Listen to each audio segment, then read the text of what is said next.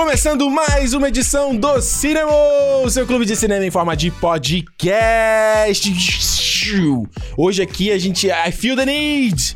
The need for speed. Meus queridos, Ricardo, a gente aqui com vocês mais uma semana. Aqui na minha frente. Alexandre Almeida, olha, chegou, hein? Chegou o programa Chegou. que todo mundo encheu o saco. Chegou, chegou, chegou. Não chore, cara. Eu acho que existe uma ansiedade da galera. Mano, às vezes o cara vem, ou às vezes não vem também, entendeu? Por isso a gente fala de ser fã sócio, porque o cara sabe quando vem. É, o Fansócio já sabia que viria e estava garantido. e Exatamente, cara. É assim, é assim que funciona. Então, é, eu, eu não tô aqui já fazendo jabá já no começo pra vocês saberem. É pra mudar, é pra mudar hoje, tá mudando. Hoje é- o Jabá veio a jato já hoje. trocou a ordem, mas a gente sempre fala porque a gente tá, já tá chegando nesse final de junho aí e a gente tem julho, que é o julho que é o mês recheado, meio do meu aniversário, meio do aniversário da Juliana. Então só outubro, né? É só outubro. É. Ah, Tá bom, tá perto, tá perto, né? Tipo, já foi tá há pouco tempo. Meu aniversário já tá perto de novo, essa porra. Mano, eu, eu, eu tava. O que, foi? Eu vi um post esses dias que o cara falava assim, era. Era, era do Melted Videos, alguma coisa assim, cara, nossa, babei pra caramba. Que era do Melted Videos que ele falando de. Ah, eu vou, eu vou continuar vivendo, fingindo que os, últimos- os últimos dois anos não me afetaram de um jeito irreversível. E eu falei, cara, eu me, eu- é, é- é a verdade, é tipo uma vibe meio Frodo. Aham. Sabe, no final do Senhor dos Anéis, fala, como a gente volta, Gandalf? E não tem como voltar. E é meio que me, me sinto, mas às vezes eu penso assim, falo, cara, realmente, quero voltar pro Ricardo de 2019 Não existe isso. e já morreu. É. E não existe mais. Ele já é passado, ele já ficou para Pois trás. é, pois é, é que eu tô falando. O negócio do aniversário, a gente. Foi outro dia mesmo. Foi o teu, foi o meu. Pois é. Já tá 35 aí na lá, metade dos anos dos 30 anos. Meu Deus do céu. Metade dos 70. É. Que? Dos 70. Alexandre, olha só, essa semana. Peraí, eu vou botar o fone que eu tô achando muito estranho eu gravar sem fone. Bota assim pra trás. De headphone. É, eu ia. Quem tá vendo em vídeo aí tá vendo como é que tá rolando aqui. Porque eu não queria botar o fone pra não desarmar meu cabelo. Cara tá, tá preparando o cabelinho dele. Eu tô preparando meu cabelinho. Meu cabelinho. Marcelinho. Marcelo. Mas eu não queria. É porque, pô, você é mais. O cabelo amassa aqui, mas eu tá. É estranho. Eu Dá pra usar ele assim? De pra trás? Não, mas ele cai, pô. Ah, ele cai. Ele cai. Assim, igual o rapper. Faz assim. é, é, segura aqui assim, né? Assim, meio de, atacante de DJ, sabe assim? É só com o. Kleber Bambam. atacante de DJ. Alexandre, olha só. A É. gente tem que falar aqui no papinho um assunto aí que rolou a internet e Hum. causou um alvoroço. Polvorosa Polvoroso. na turma. Eu achei. Que é o quê?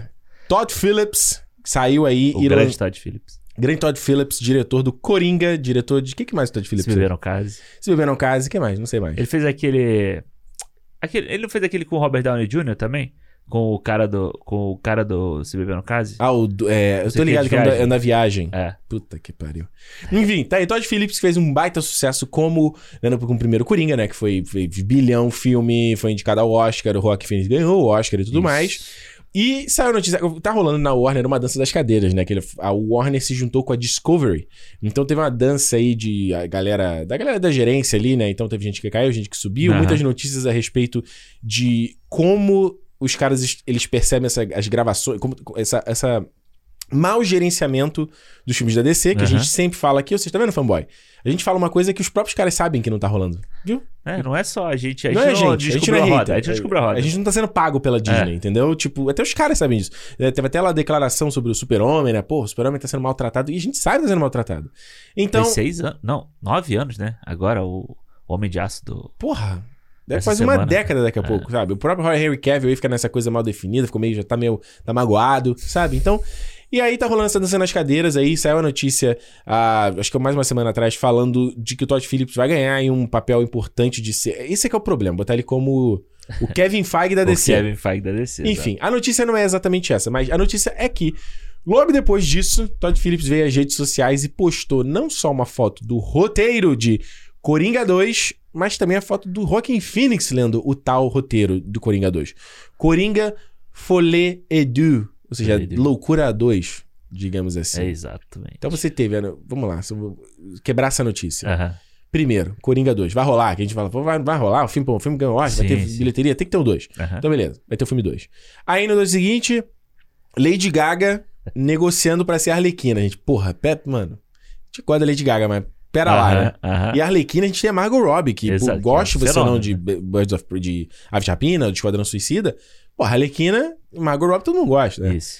E aí a notícia de que vai ser um, pode ser, né? Pode ser. é. Um musical esse segundo filme.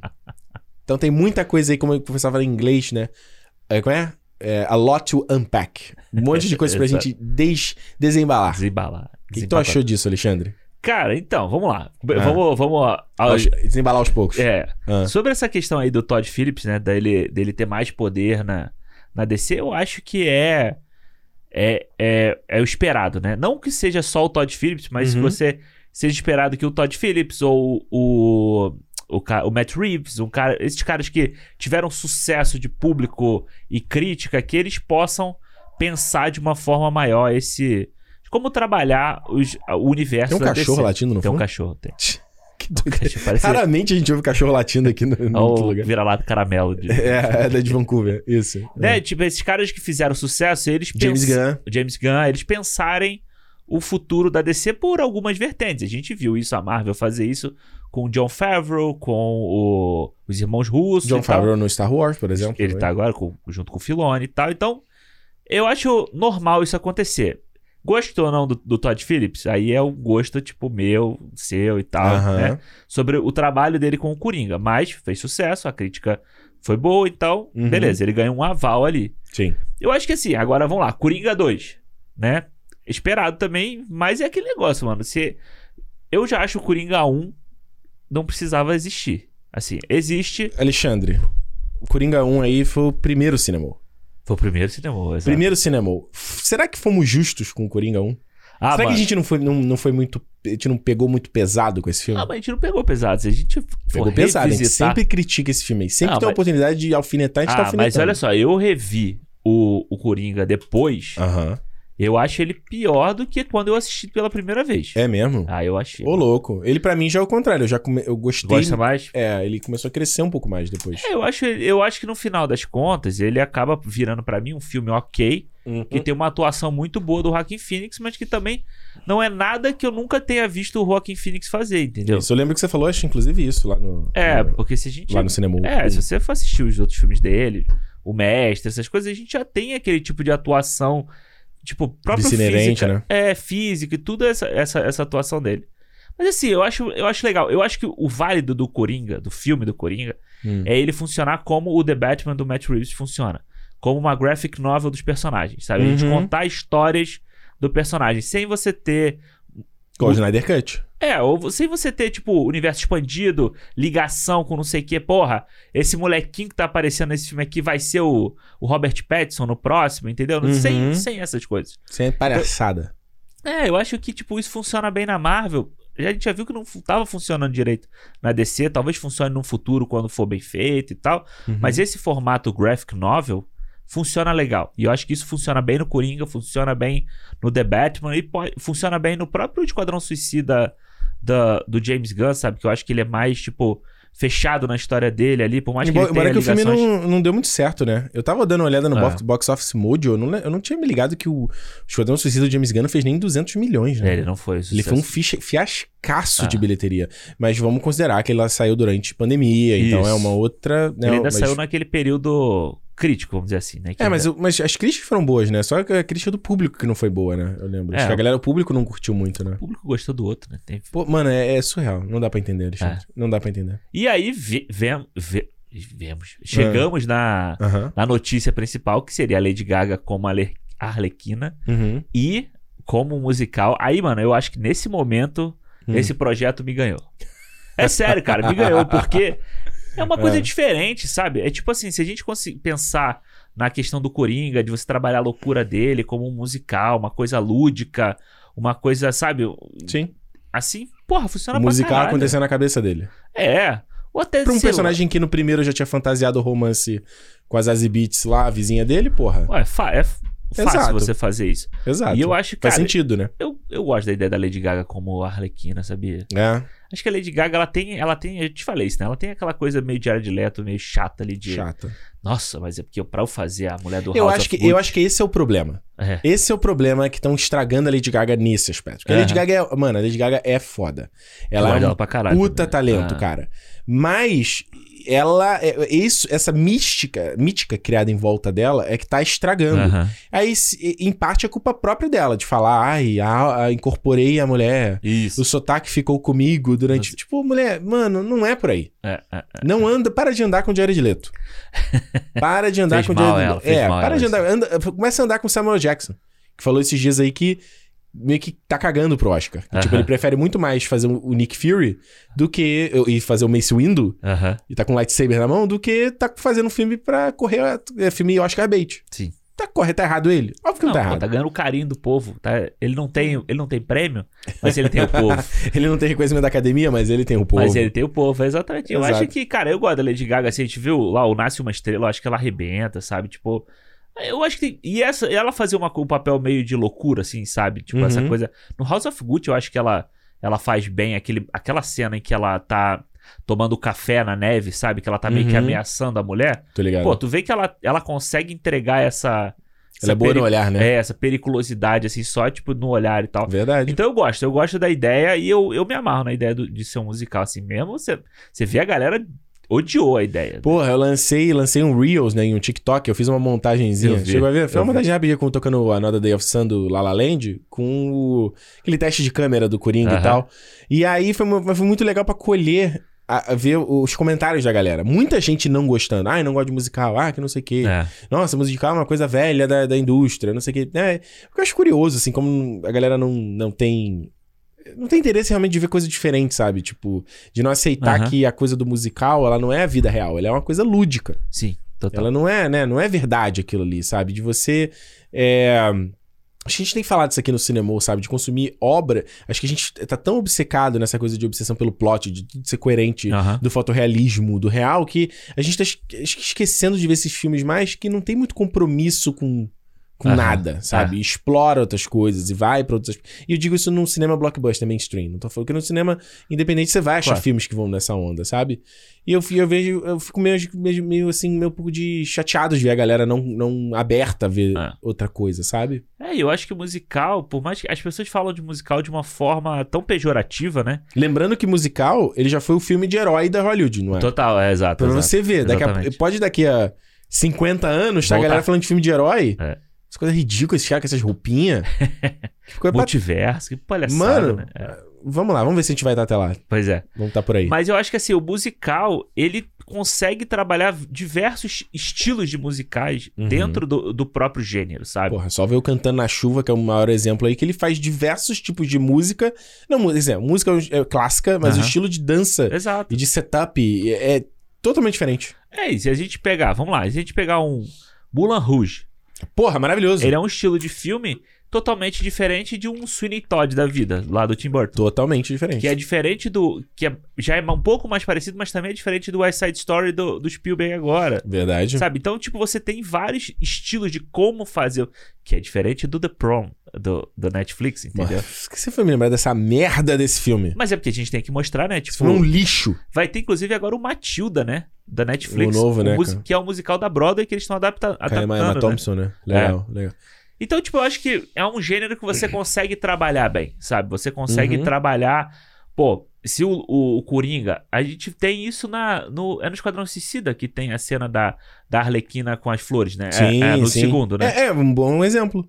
Entendeu? Tipo, você consegue fazer uma Os cena passarinho, daquela. passarinho em desenho animado e É, então, É. tipo assim, e eu acho que, sei lá, eu até falo do Sweeney Todd, mas eu acho que é, é, o- que é, um, é um musical dark, sabe? Uhum. Que é uma coisa que você não precisa ser, tipo, colorido. Não. E, e- Eu adoro o es- Todd. Eu também gosto. E espalhafatoso, essas coisas assim. Você pode ser uma coisa sombria, violenta, sabe? Com sangue, com, Uhum. com tudo isso. Você pode fazer. e Dá o pra Coringa fazer. dá pra você fazer uma, um monte de coisa. Pô, você pode fazer um musical dentro do Arkham, Uhum. sabe? Como se fosse uma, uma coisa meio maluquice. Ele, eles É porque ele tá preso, né? Tem que lembrar disso, né? É. dentro do. É, Eu vou falar, mano, tem uma cena, eu nem tinha lembrado nisso, no último jogo do Batman, o Arkham Knight, tem uma cena de musical com o Coringa. Ah, é? É, que é inclusive uma das cenas que eu acho muito, é uma das melhores do jogo, e, e ela, a versão dela, tem a versão dublada dela no jogo também, pelo Marcos Aham. Simões, que dubla o Coringa no Cavaleiro das Trevas. Ah, que irado. É muito maneiro, as duas versões, dublada e, e- e, é, em português e em inglês, as duas são muito legais. Aham. Porque o Batman, ele, o Coringa tá dentro dentro dele, né? Ele, o Coringa morreu no jogo, assim.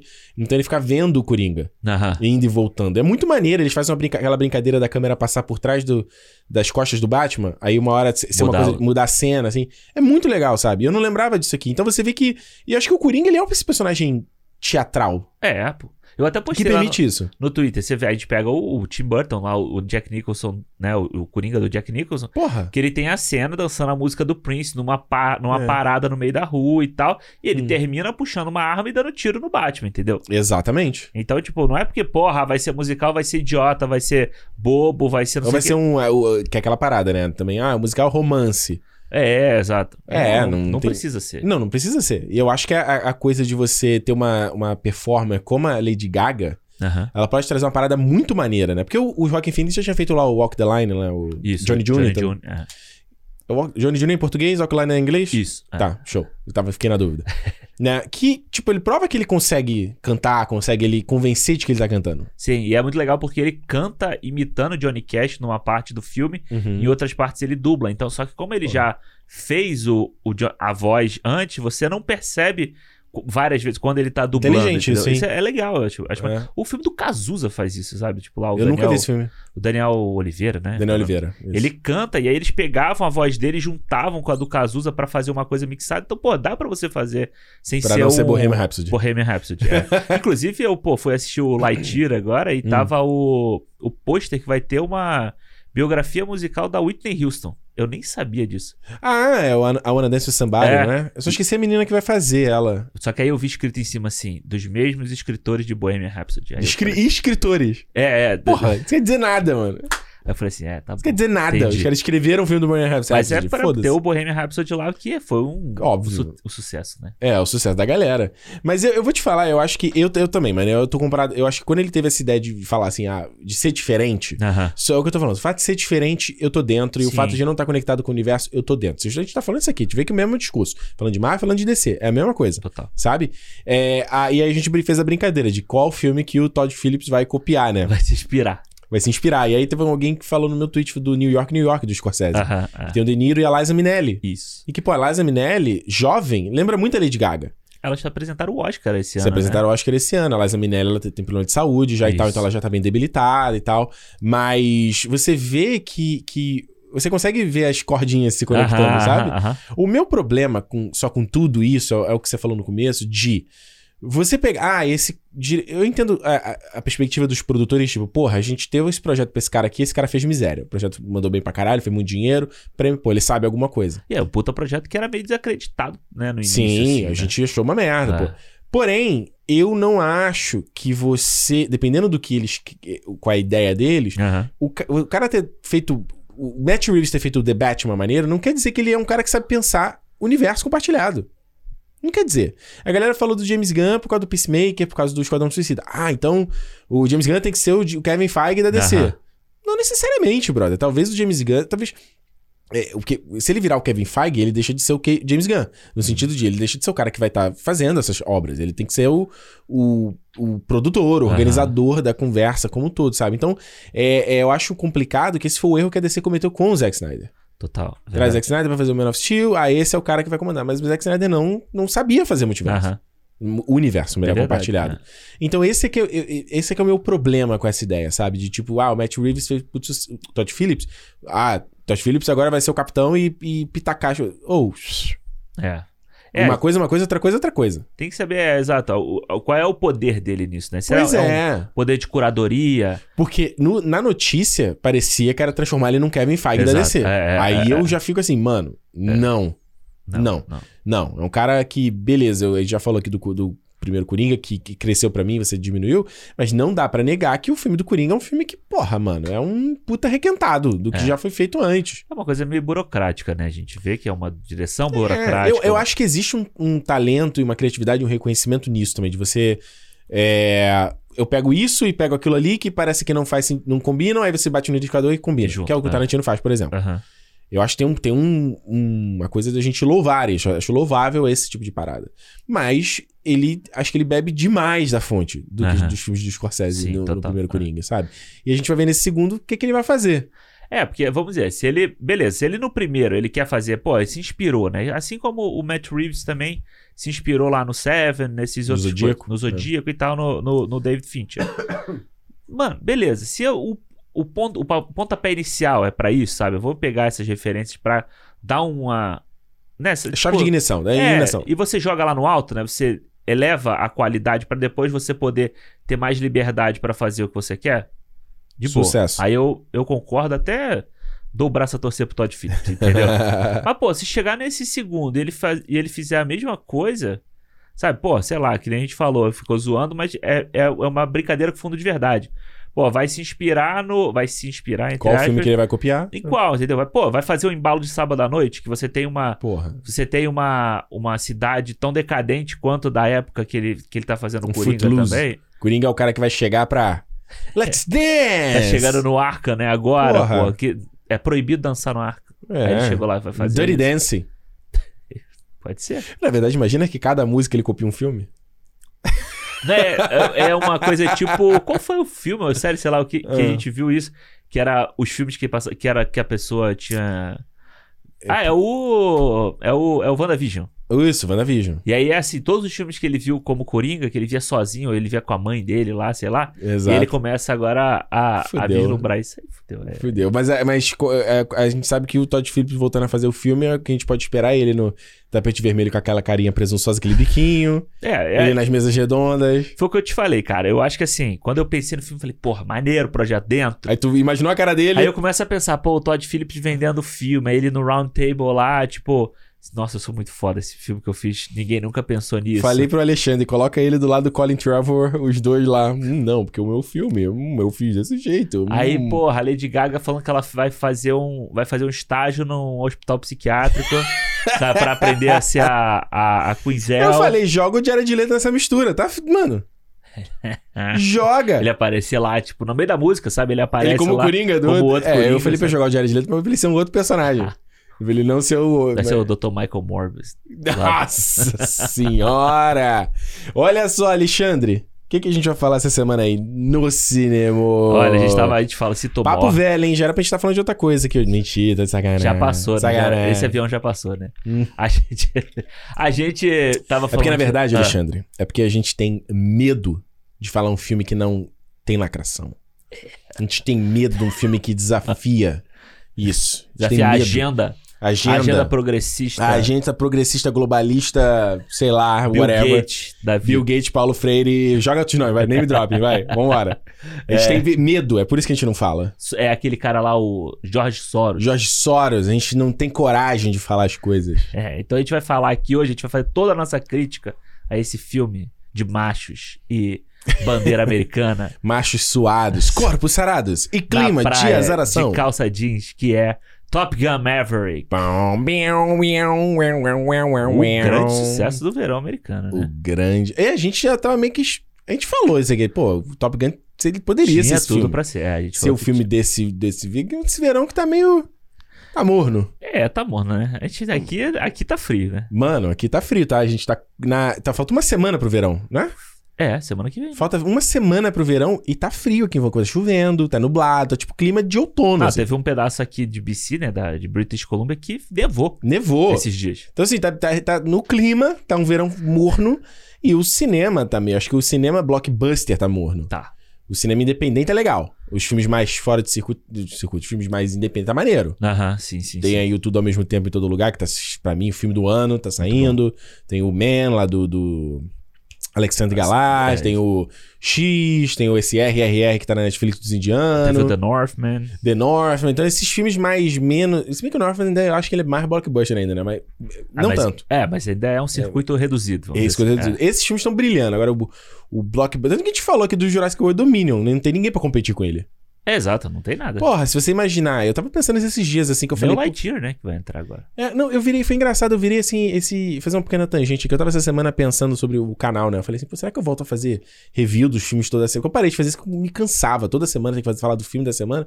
Aí eu falei assim, porra, será que vale voltar agora? Porque mudou completamente. Antigamente você tinha, sei lá, dois, três lançamentos numa semana. Aham. Aí era horrível você ter que fazer vídeo pra isso. E não só isso, agora você tem menos lançamentos, mas eu sinto. Eu posso estar errado. Hum. Mas eu sinto que o público, essa ansiedade de ver, meio que arrefiou.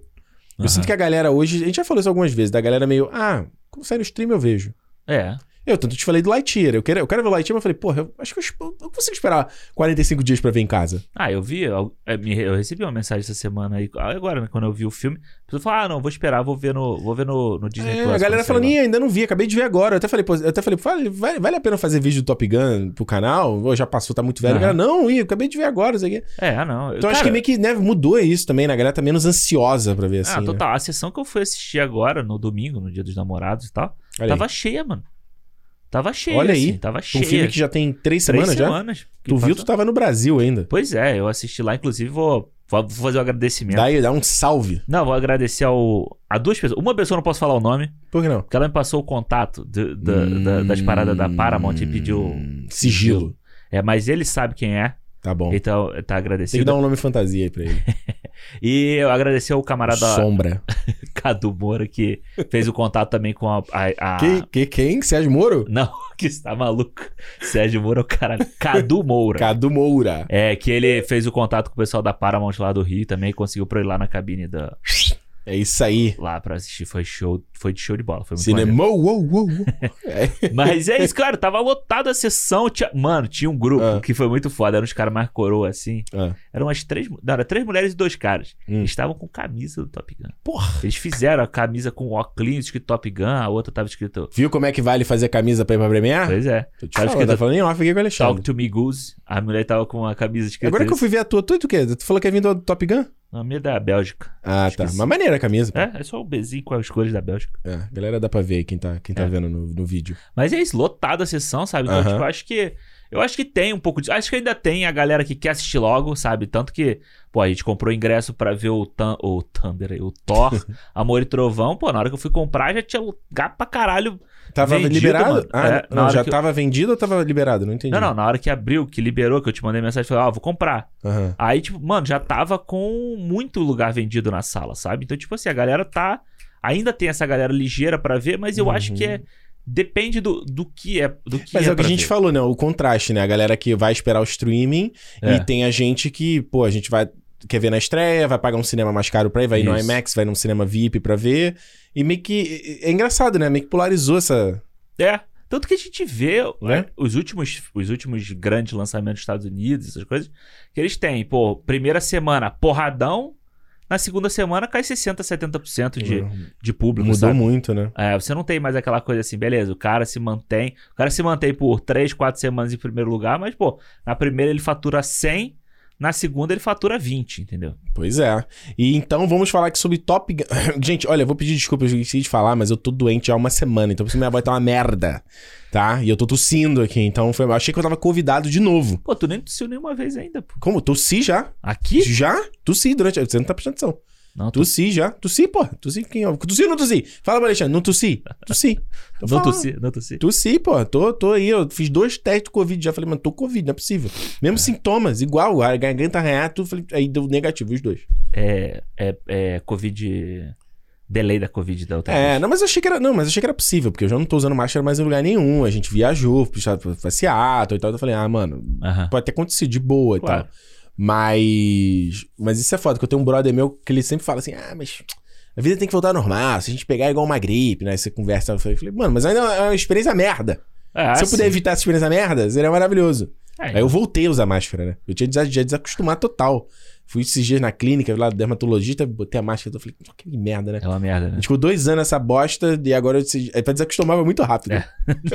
pra acostumar também demorou pra caralho. Depois. Exatamente. Então, ó, é por isso que minha voz tá uma porcaria, tá? Ó, Top Gun Maverick com spoilers aqui, como a gente já falou, tem um tempão que saiu o filme, mas, mano, tem spoiler realmente pra estragar a experiência, tá vendo? É, não tem, tem, não tem. Então a gente vai falar que tudo o que a gente achou sobre o filme, inclusive ler as mensagens dos fãs sócios, da galera que patrocina, que dá uma graninha pra gente, né, pra apoiar o nosso projeto. Se você quiser fazer o mesmo, vai lá em clube.cinemopodcast.com, beleza? Demorou? E aí você te, te joga lá no grupo, no, no nosso Telegram, que aí você consegue falar com a gente, consegue mandar as mensagens, então é, é um caminho. E consegue ver o nosso calendário de publicação também, porque, como a gente né, falhou na semana, a semana anterior à outra, Isso. a gente já fica, avisa a galera lá, o pessoal já fica sabendo, já sabe a dança das cadeiras. Essa semana quase não rolou de novo, porque eu tava doente. Pois então, é. É sempre é um jeito legal de ficar sabendo o que tá rolando. Então, clube.cinemopodcast.com é a melhor forma de você apoiar um projeto que você gosta. Se você gosta, tem que apoiar. É assim que funciona, carai. Nada, nada cai do céu, nem cairá. Show? Ó, cinemou, cinemou musical. Com essa voz aqui de... No tema do, de Coringa aí, Folia 2 aí. Não, folheador. Folia 2. Folheador. Folhe. É. Enfim, gente, vamos lá. Top Gun Maverick. Lembrando, eu sou um, um cara recente que viu Top Gun. Viu ano passado, quando você comprou o seu, seu Blu-ray 4K. Foi esse ano, não foi? Foi ano passado, doidão. Caralho. Comprei TV em junho do ano passado. Foi logo depois que comprei TV, tu Ah, trouxe é? o Blu-ray pra gente ver. E aí a gente viu, foi maneiro. Pô, puta, aquele dia foi muito maneiro. Um dia maneirinho, Foi. a gente fez uma comidinha maneira, sentou ali no sofá. tá- Já tava sol, tardezinha, Uhum. Sabe? Tiaguinho tocando uma música. A gente viu o Top Gun. Tiaguinho tocando uma música. Ele tava aqui, o Tiaguinho. e aí foi muito, pô, foi maneiro. Foi legal ver o filme, porque eu nunca tinha Eu já tinha visto a Sessão da Tarde, mas não lembrava nada. Mas foi muito legal. E eu falei isso contigo, né? De ser. ah, o cinema, como eu falo, né? O cinema como retrato de uma época, né? De, de refletir. E ele se. Cara, não só.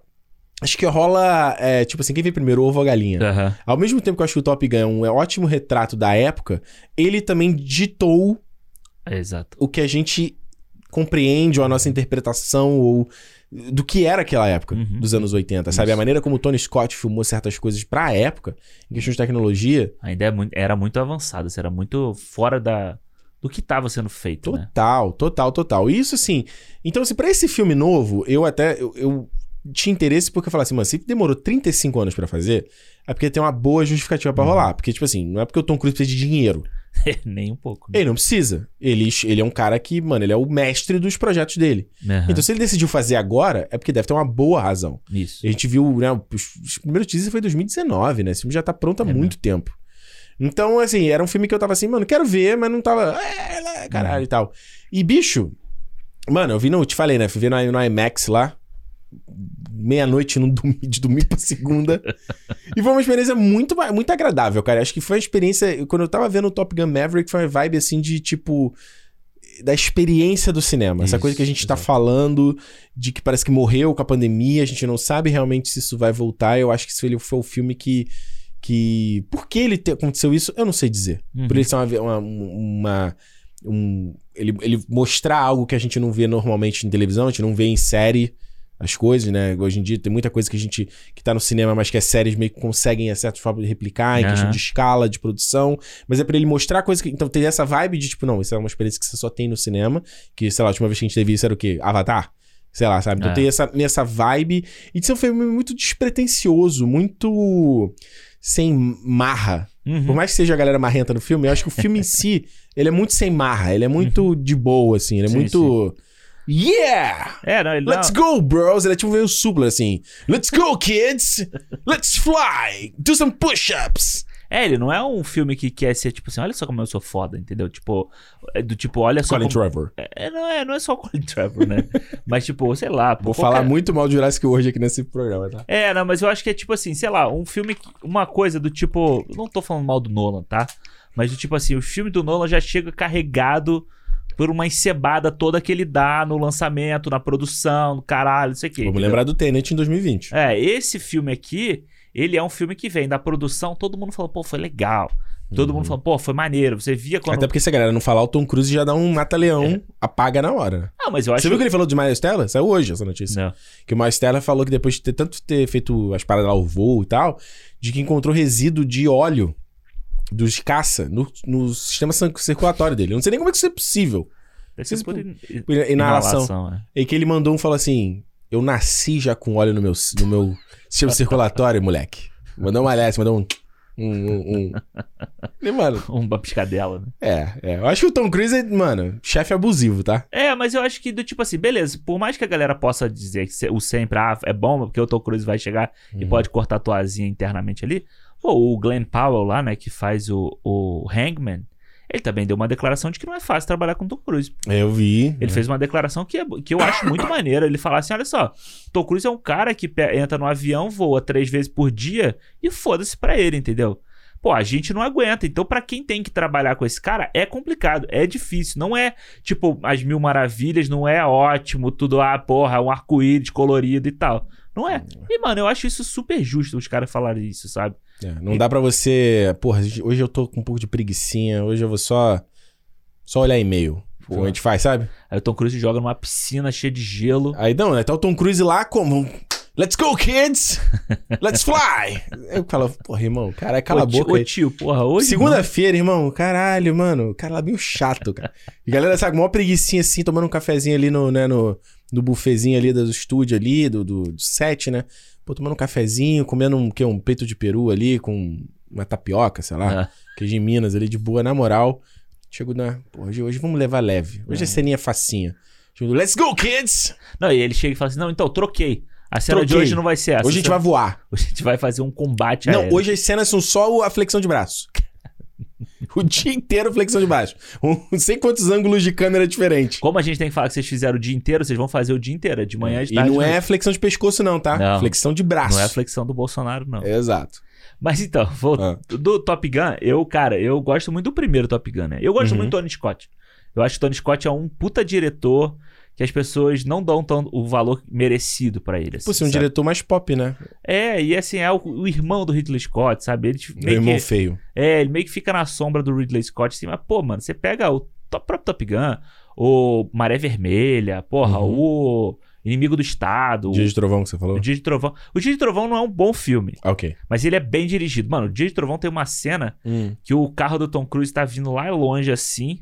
E a câmera vai, tipo, chegando nele, assim, sabe? Vai dando um zoom e pegando ele correndo. É muito foda, sabe? Maneiro, Tipo, porra. É, as, as corridas do Dia de Trovão são muito bem filmadas. Uhum. Então eu acho que ele é um cara legal de assistir, sabe? Os filmes dele são legais de assistir. E isso que você falou.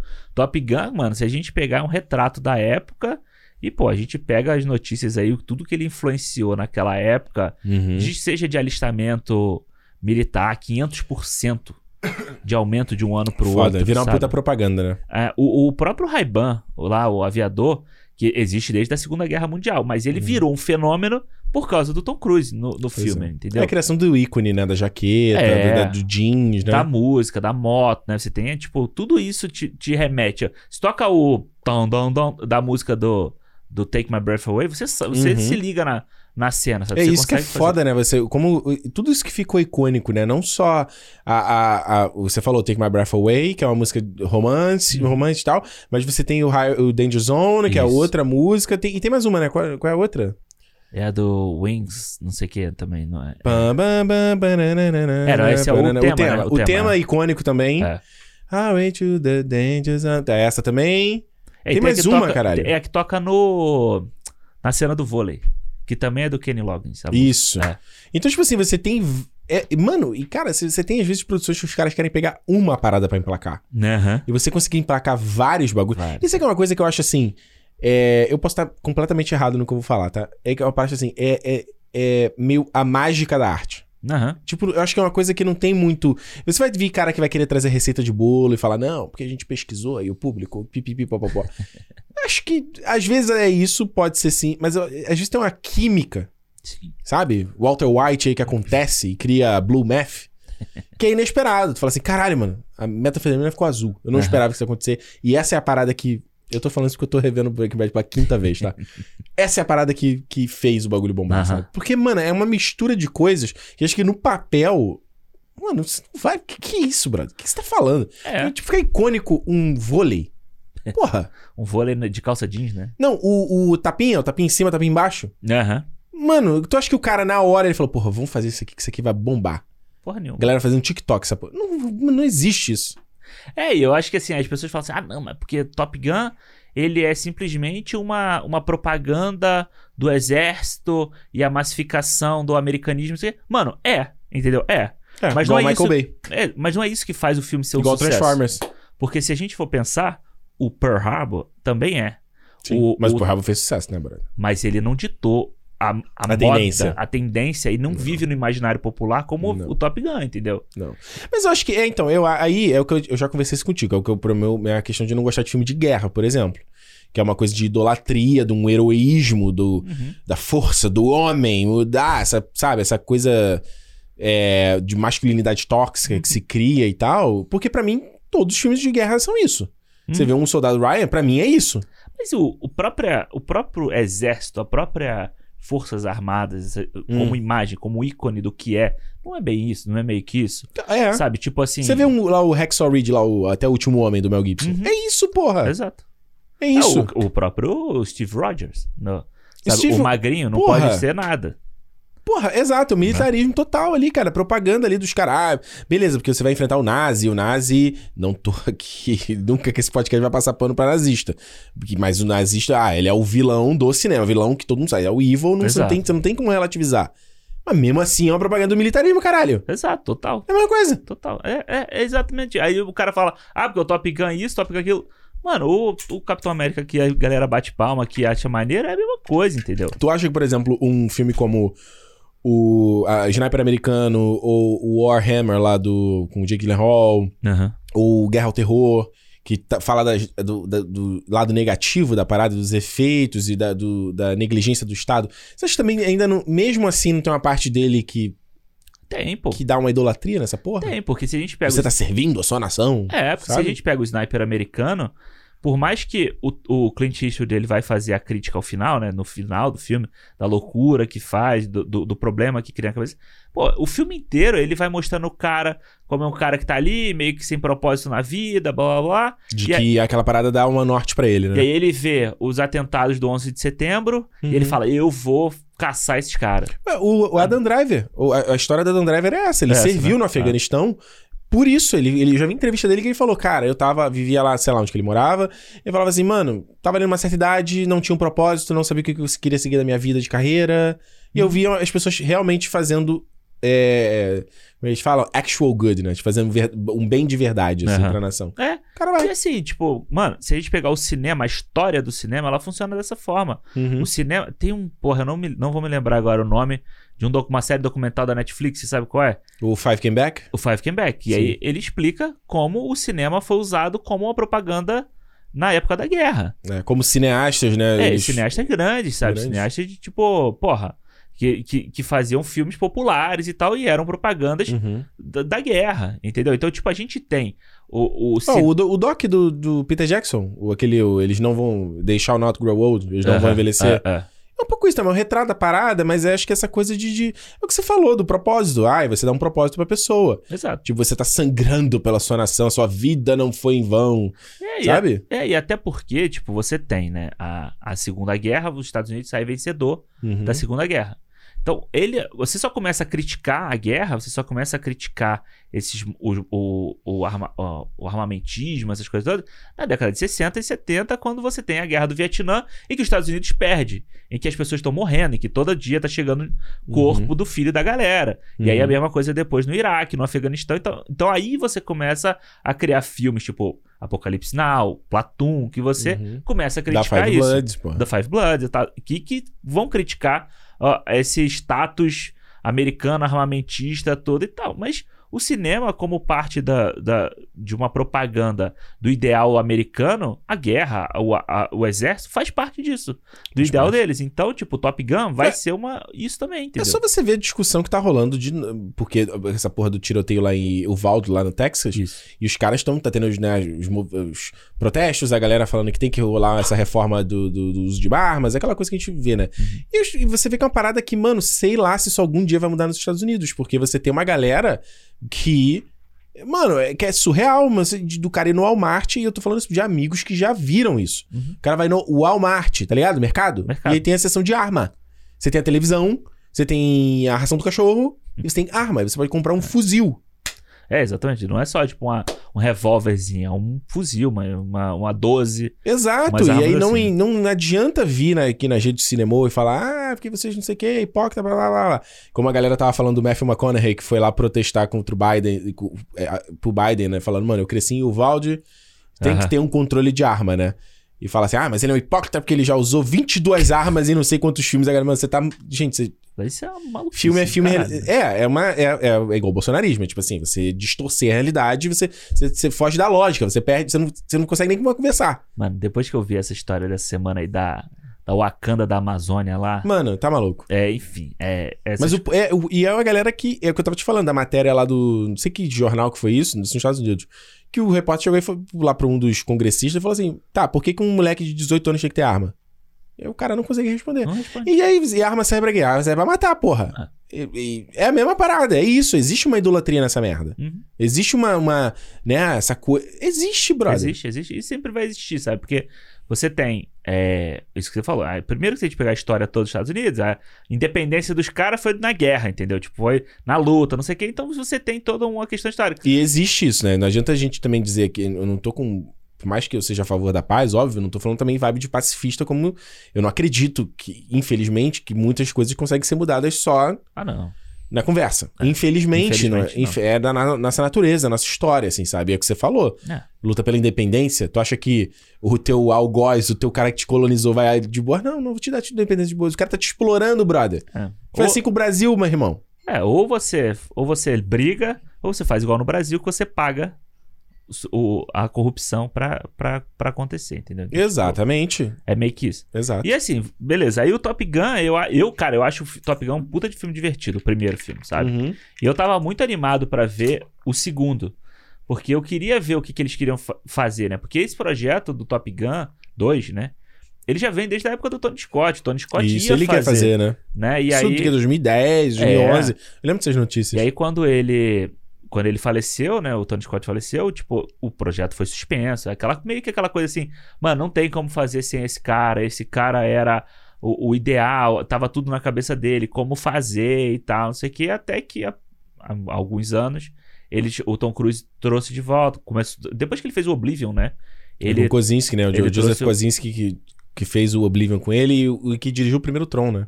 O- né? não, o segundo, né, ele fez o legado. Segu- Isso, É. isso, o segundo Tron. É. Exato. E vai sair agora o filme dele, novo dele na Netflix, né, o Spider-Head. Já lá. saiu, né? Saiu essa semana que Já saiu hoje, né? No É, dia do. no dia do cinema, o É. Spider-Head. É. Então, tipo, aí traz ele, fez o Que é, um Oblivion. cara, que é um cara que vem de propaganda, né? Um cara que vem de comercial, assim, de clipe, igual o Fincher, por exemplo, né? E, e o Michael Bay, né? Esses caras todos. É, legal, né? Eu acho maneiro. Eu acho que é um cara que.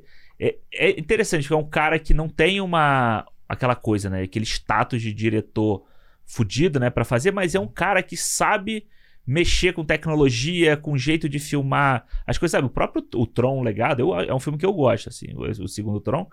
Você vê que ele já fazia uma coisa, ele já fazia essa coisa de rejuvenescimento lá com o, Hum. com o Jeff Bridges, sabe? Naquela época, não sei quantos anos atrás. A questão- acho que ele tem um senso estético de composição muito É, forte, assim. aquelas roupas do Tron eram, eram muito maneiras, como ele filmava aquela. É, ele como, como contador de história, nem sempre eu acho que ele, ele acho que ele é o Oblivion é um filme que eu não gosto, acho ok. Eu acho ok É, também. o Tron Legado eu gostei muito na época, mas acho que ele não perdurou pra, pra mim.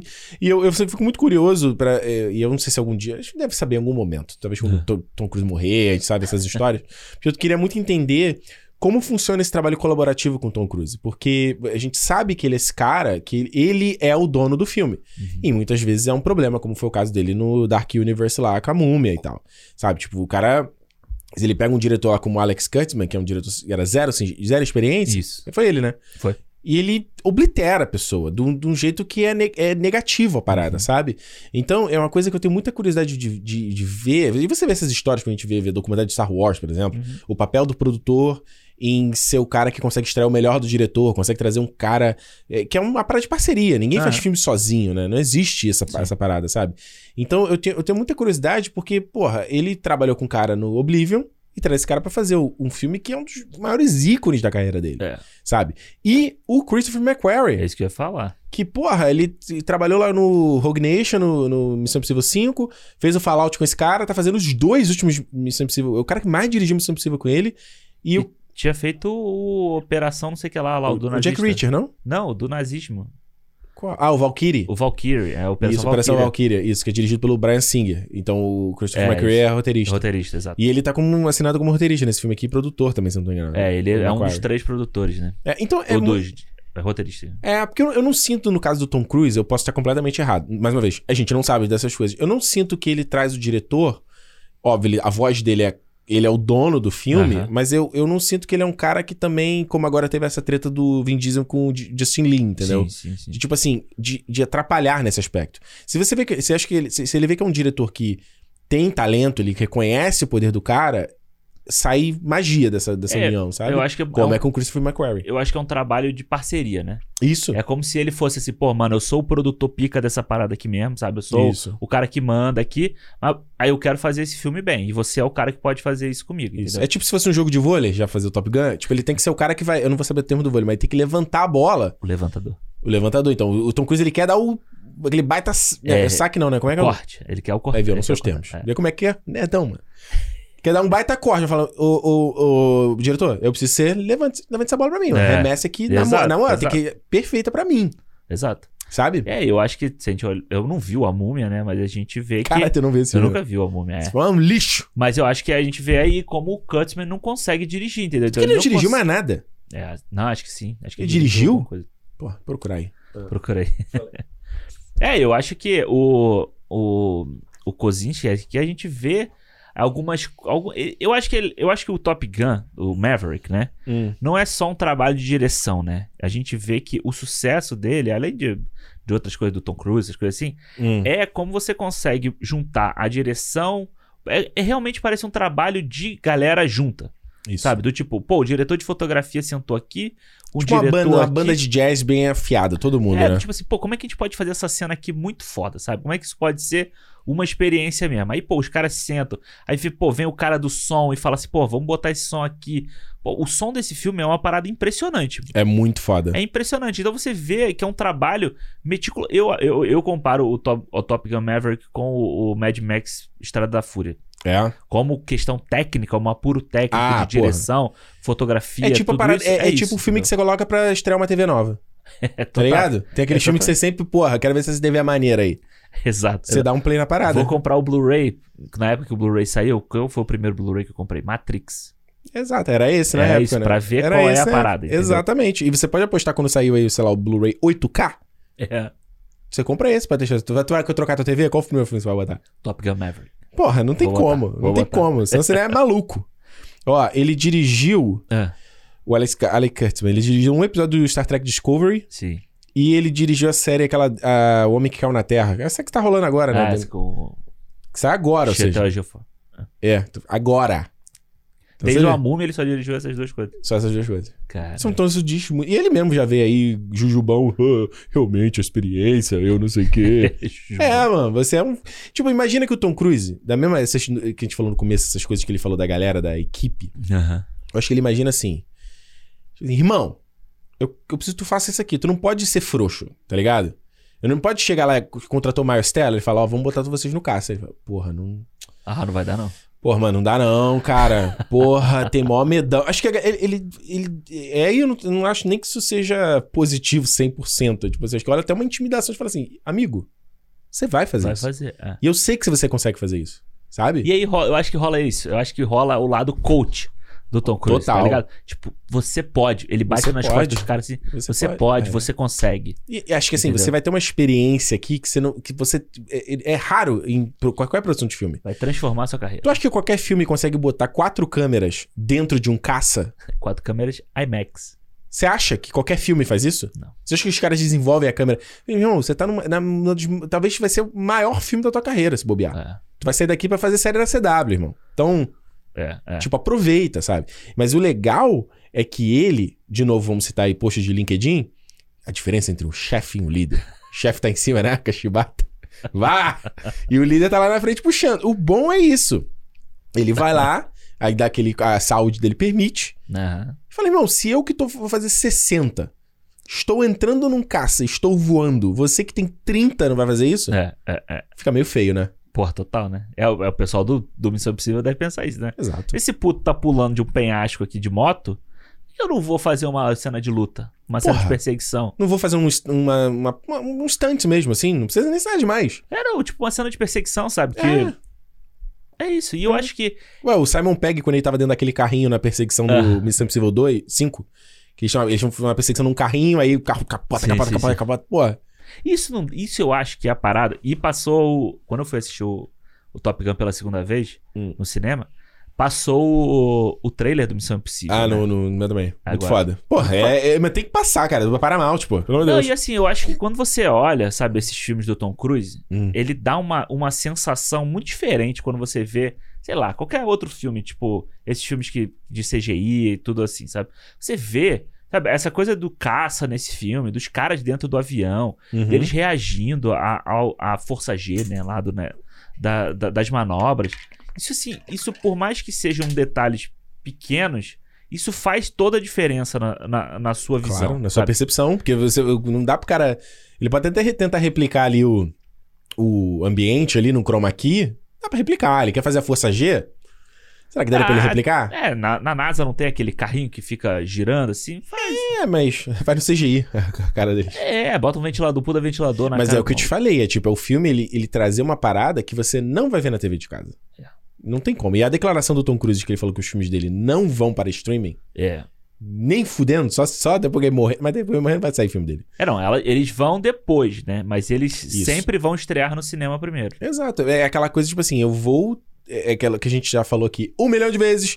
Daquele episódio excelente do Ótica do Cinema, da Netflix, que deve- comparando a linguagem da TV e a linguagem do cinema, como uma foi influenciando a outra, e como hoje em dia a linguagem da TV, ela, se- ela, por conta da tecnologia, a evolução das coisas, ela conseguiu se assemelhar muito com a do cinema, e o cinema hoje em dia tem essa dificuldade de separar. Uhum. Então, se a gente teve o 3D lá com o Avatar, que foi um, né? Já repeti isso um milhão de vezes. O que a gente. Eu, eu comparei com o Top Gun Netflix tinha Maverick. que, tinha que pagar gente, tanto que a gente Pô, a gente já, já falou mil vezes essa porra, essa história aqui no cinema. O, o Top Gun Maverick, eu acho que o, o, o sucesso dele tá rolando é justamente isso. É você. você o- que, que você motiva as pessoas a irem no cinema? É porque ele vai te apresentar uma parada que você não viu antes. É, O, o Thor Ragnarok, o Thor Amor e Trovão, ele não vai te apresentar uma parada que você não viu antes. não. Não vai. A história vai ser maneira, o filme pode ser legal, mas ele ainda vai ser uma coisa que você já viu da outra vez. Isso é verdade, é verdade. Sabe? O top, o, o Top Gun desse aqui, ele tá te apresentando uma coisa que você nunca viu. É, eu acho que é, é um, eu acho que é um real. A gente vive numa, numa época que o cinema parece tão falso, várias coisas parecem tão falsas nele. Embo- Embora tenha essa busca no plot e, e do texto de ser realista. De ser realista, o, visualmente, várias vezes a gente. A tal da suspensão da descrença deixou de ser. Suspender a questão do roteiro ou a questão do. Né, de, alguma falha, algum, alguma, algum porém do roteiro, pra ser o visual, sabe? Várias vezes a gente tem que tapar. Tipo assim, beleza, passou esse, esse troço Esse- é ruim filme, aqui. é filme. é filme, é filme. É filme. E ficou. E, e você vê o Top Gun, porra, você já sabe, né? Porque a campanha de marketing do filme deixou claro isso. Pô, o primeiro teaser já mostrava isso, era impressionante, Que os lembra? caras estavam lá e tal, não sei o quê. E aí você vê isso pessoalmente, assim, né? Tipo, na- ali na tua cara, de tão perto, porque o filme trabalha, né? Porque como o cockpit do jato é pequeno, Uhum. você, tra- você trabalha com close, né? no- Nos, ro nos rostos ali. Mano, é eu acho impressionante, assim. Eu, acho, eu Uhum. achei esse filme. Quando eu vi a primeira vez, eu achei ele impressionante. E aí Sim. depois eu assisti o Kozinski falando como era difícil, né, filmar, porque era assim, aquela coisa, né? Bota os caras no avião, voa, voa, voa, voa, depois a gente Depois a gente monta. a gente monta. E aí ele, pe... ele falava, mano, aí a gente pegou, pô, no final, a hora que o, que o Maverick dá uma subida no avião e o personagem do Miles, Miles Teller, ele, tipo, ele bate com a cabeça quase no vidro. Foda. Ele falou, mano, aquilo ali na hora, o Miles Teller falou, ah, eu achei que essa cena fosse, tipo, ser jogada fora. E aí o diretor olha e fala assim, Não. não, mano, essa é, é- é uma reação genuína do que, do que aconteceu, sabe? De mostrar Uhum. que o Maverick é maluco, ele fez uma, uma manobra maluca, e é dessa forma que você, se você tivesse lá dentro, você reagiria dessa, Uhum, dessa forma. Então verdade. eu falei assim, cara, isso é muito foda, sabe? É, é tipo, é... Isso, eu, isso eu acho que é uma parada de ser um bom diretor. Exato, exatamente. E, De, ó, de você entender, sabe? É, você ver, é. né? Dependendo do filme, obviamente. Porque eu ia falar, por- eu ia comparar, por exemplo, com o Fincher, que é o cara que é super meticuloso, Meticuloso, no é. shot dele, mas porque ele quer trazer um, um, um clima pro filme Uhum. que é outro. Exato. Não é realidade os filmes do. do- por mais, não é, é, tudo, é, tudo- é- é uma hiperrealidade, digamos assim, Exatamente. os filmes do Fincher, né? Isso. Então, é, são propostas diferentes, sabe? Eu tô, eu tô tentando lembrar. O próprio Michael Bay, vamos citar ele. Uhum. Tipo, quando ele vai fazer a explosão real e tal, o ator ali correndo de verdade, é pra trazer essa vibe. Pois é. Eu falei isso aqui em algum cinema do Hit, né? Lá do Fogo Contra Fogo. Que o Michael Mann levou os caras pro centro de Los Angeles, né? Pra fazer a cena. E ele bota os microfones. Ele botou os microfones pra captar. Uhum. E depois, aí, prrr, tava lá, tiroteio pra caralho. Aquela cena pica de tiroteio que ele faz lá. Quando eles foram fazer a pós-produção de inserir o barulho das armas, eles viram que soou falso. Aí ele falou assim: não, não quero. Eu quero o barulho dos microfones que pega o eco do, do tiro nos prédios. Exato. Se a gente escolher uma locação cheia de prédio pra fazer, o tiro tem que soar para o espectador Uhum. como o cara que estivesse escutando naquela rua. Um tiro que. Um som que bate em vários vidros ali da, daquela rua e você vai escutar daquela forma. Então ele falou: não, eu quero Foda. após e vou usar.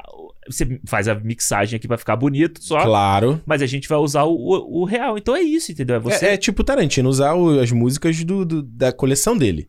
Porque ele quer que tenha, o, ele, ele quer que tenha o, o defeito da, da agulha Do- passando. É, exato. E isso é muito legal. E é muito interessante ouvir essa história. Eu não conhecia ela.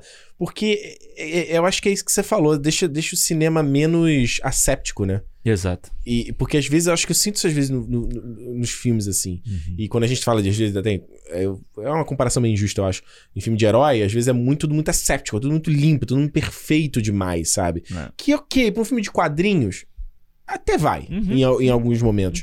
Mas eu acho que falta isso às vezes, sabe? Isso que você falou do. É coisa do, do microfone binaural lá, de você, você ouvir o som como a sua orelha ouviria você Exatamente. naquele ambiente, sabe? Exatamente. E eu sinto isso às vezes, por exemplo, com o ADR, né? Que é o Additional Dialogue Recording, que é os caras vão lá e depois na cabine eles gravam Grava. o diálogo. E é é um processo que, beleza, o cara tem que fazer no Top Gun. Eles obviamente fizeram lá, né? Os caras ali com aquelas máscaras e tal, mas eles ainda fazem uma mixagem bacana, É, ele faz voltando a isso. falar é. do som, que ela não parece muito perfeita. Uhum. Em alguns momentos eu não consegui entender o que eles estavam falando. Sim, sim. Mas ele não vira um Nolan.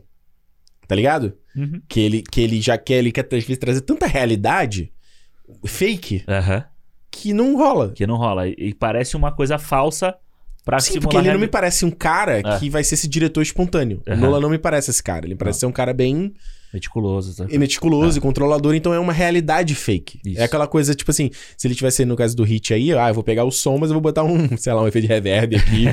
Vou simular aumentar, essa é. merda. É, não é? É, não, é, eu acho que, cara, é. é eu, ia- eu, ia, eu ia falar alguma coisa que você tava falando, eu tava prestando atenção no que tava falando. Aham. Eu esqueci o que eu ia falar. Mas é isso, eu acho que o Top Gun, ele é uma, uma espontaneidade controlada. Sabe? Do tipo assim, você consegue perceber que tudo que tá sendo ali é, é tipo assim, beleza, é um trabalho absurdo, sabe? Quantas mil vezes os caras filmaram aquele negócio ali, mas você percebe que a cena de ação, ela é trabalhada, ela é pensada, sabe? Uhum. Do tipo assim, o movimento que os aviões fazem, a forma como ele, ele, ele tá filmando aqui o avião vindo. E aí ele filma, tipo, o movimento do avião, sabe? Ele não tem Sim. um corte pra cá, um corte pra lá, um corte assim, um corte assim. Ele, ele deixa a câmera mostrar o avião. Porra, o trabalho dos caras de filmar esse, esse tanto de, de voo é impressionante, sabe? Eles falam que eram 60 horas, alguma coisa assim, não era? É, mano. E Era assim, muita coisa, né? é câmera no avião, é avião com câmera atrás, é uma porrada de coisa fazendo ao mesmo tempo, entendeu? Verdade. E assim, é, de novo, acho que mais um mérito que tem da produção, de você querer trabalhar numa produção dessa, é você trazer todo mundo que realmente trabalha na aviação. Sabe, você traz a, a Marinha, você traz os caras da própria Top Gun, pra eles pilotarem o avião que os caras estão, Uhum. sabe? Então, tipo, quando você vê no final aquela lista de agradecimento, você fala assim, cara, você tava junto não só com o Tom Cruise, que é um cara muito foda, mas com uma porrada de gente foda que. É uma, experi- é uma experiência negócio. única. É né? uma experiência completamente única. Então eu tava vendo nesse vídeo que o, que o Kozinski tava falando dessas cenas, né? Ele fala até da, da cena que o, que o jato logo no início passa e arranca o telhado da, Hum. da, da guarita, né? Aham. Ele falou, cara, foi uma cena que a gente fez e o avião passou e fudeu com o cenário, estragou o cenário todo. Mas a gente viu que era daquela forma que funcionava, entendeu? Pois é. E aí ele explica que, tipo, eles, eles encontraram um monte de gente pra eles explicarem, pô, ó, o avião, você não pode vir numa montanha e fazer esse movimento. Assim, sabe? Tipo, eu vou explicar, né? Você faz o movimento, o avião tá vindo, ele sobe de Uhum. bico e desce de bico. A gente não faz isso. A gente tem que vir, vira de cabeça pra baixo pra você fazer o movimento de queda, como se fosse uma montanha russa. Uhum. Que você, o carrinho vira pra ele cair. Então, tipo, sabe, gente que, estudou, que estuda isso que- e traz esse, esse senso de realidade pra gente. Que quando a gente vê, a gente fala assim, caralho, é uma cena de ação foda. Uhum. Uma cena de ação bem feita, bem pensada. Mas não, é realidade, sabe? É, tipo, é como que os É caras como fazem aconteceria. na, na verdade. Então, tipo, é, Uhum. é, é muito maluco. Eu acho que assim, por mais que eu, eu acho muito foda de assistir, mas eu fico pensando, falo assim, cara, que maluquice a gente viver num mundo que tem gente que faz isso de verdade, entendeu? É, é o trabalho Sabe? da pessoa. Não é né? uma ficção científica.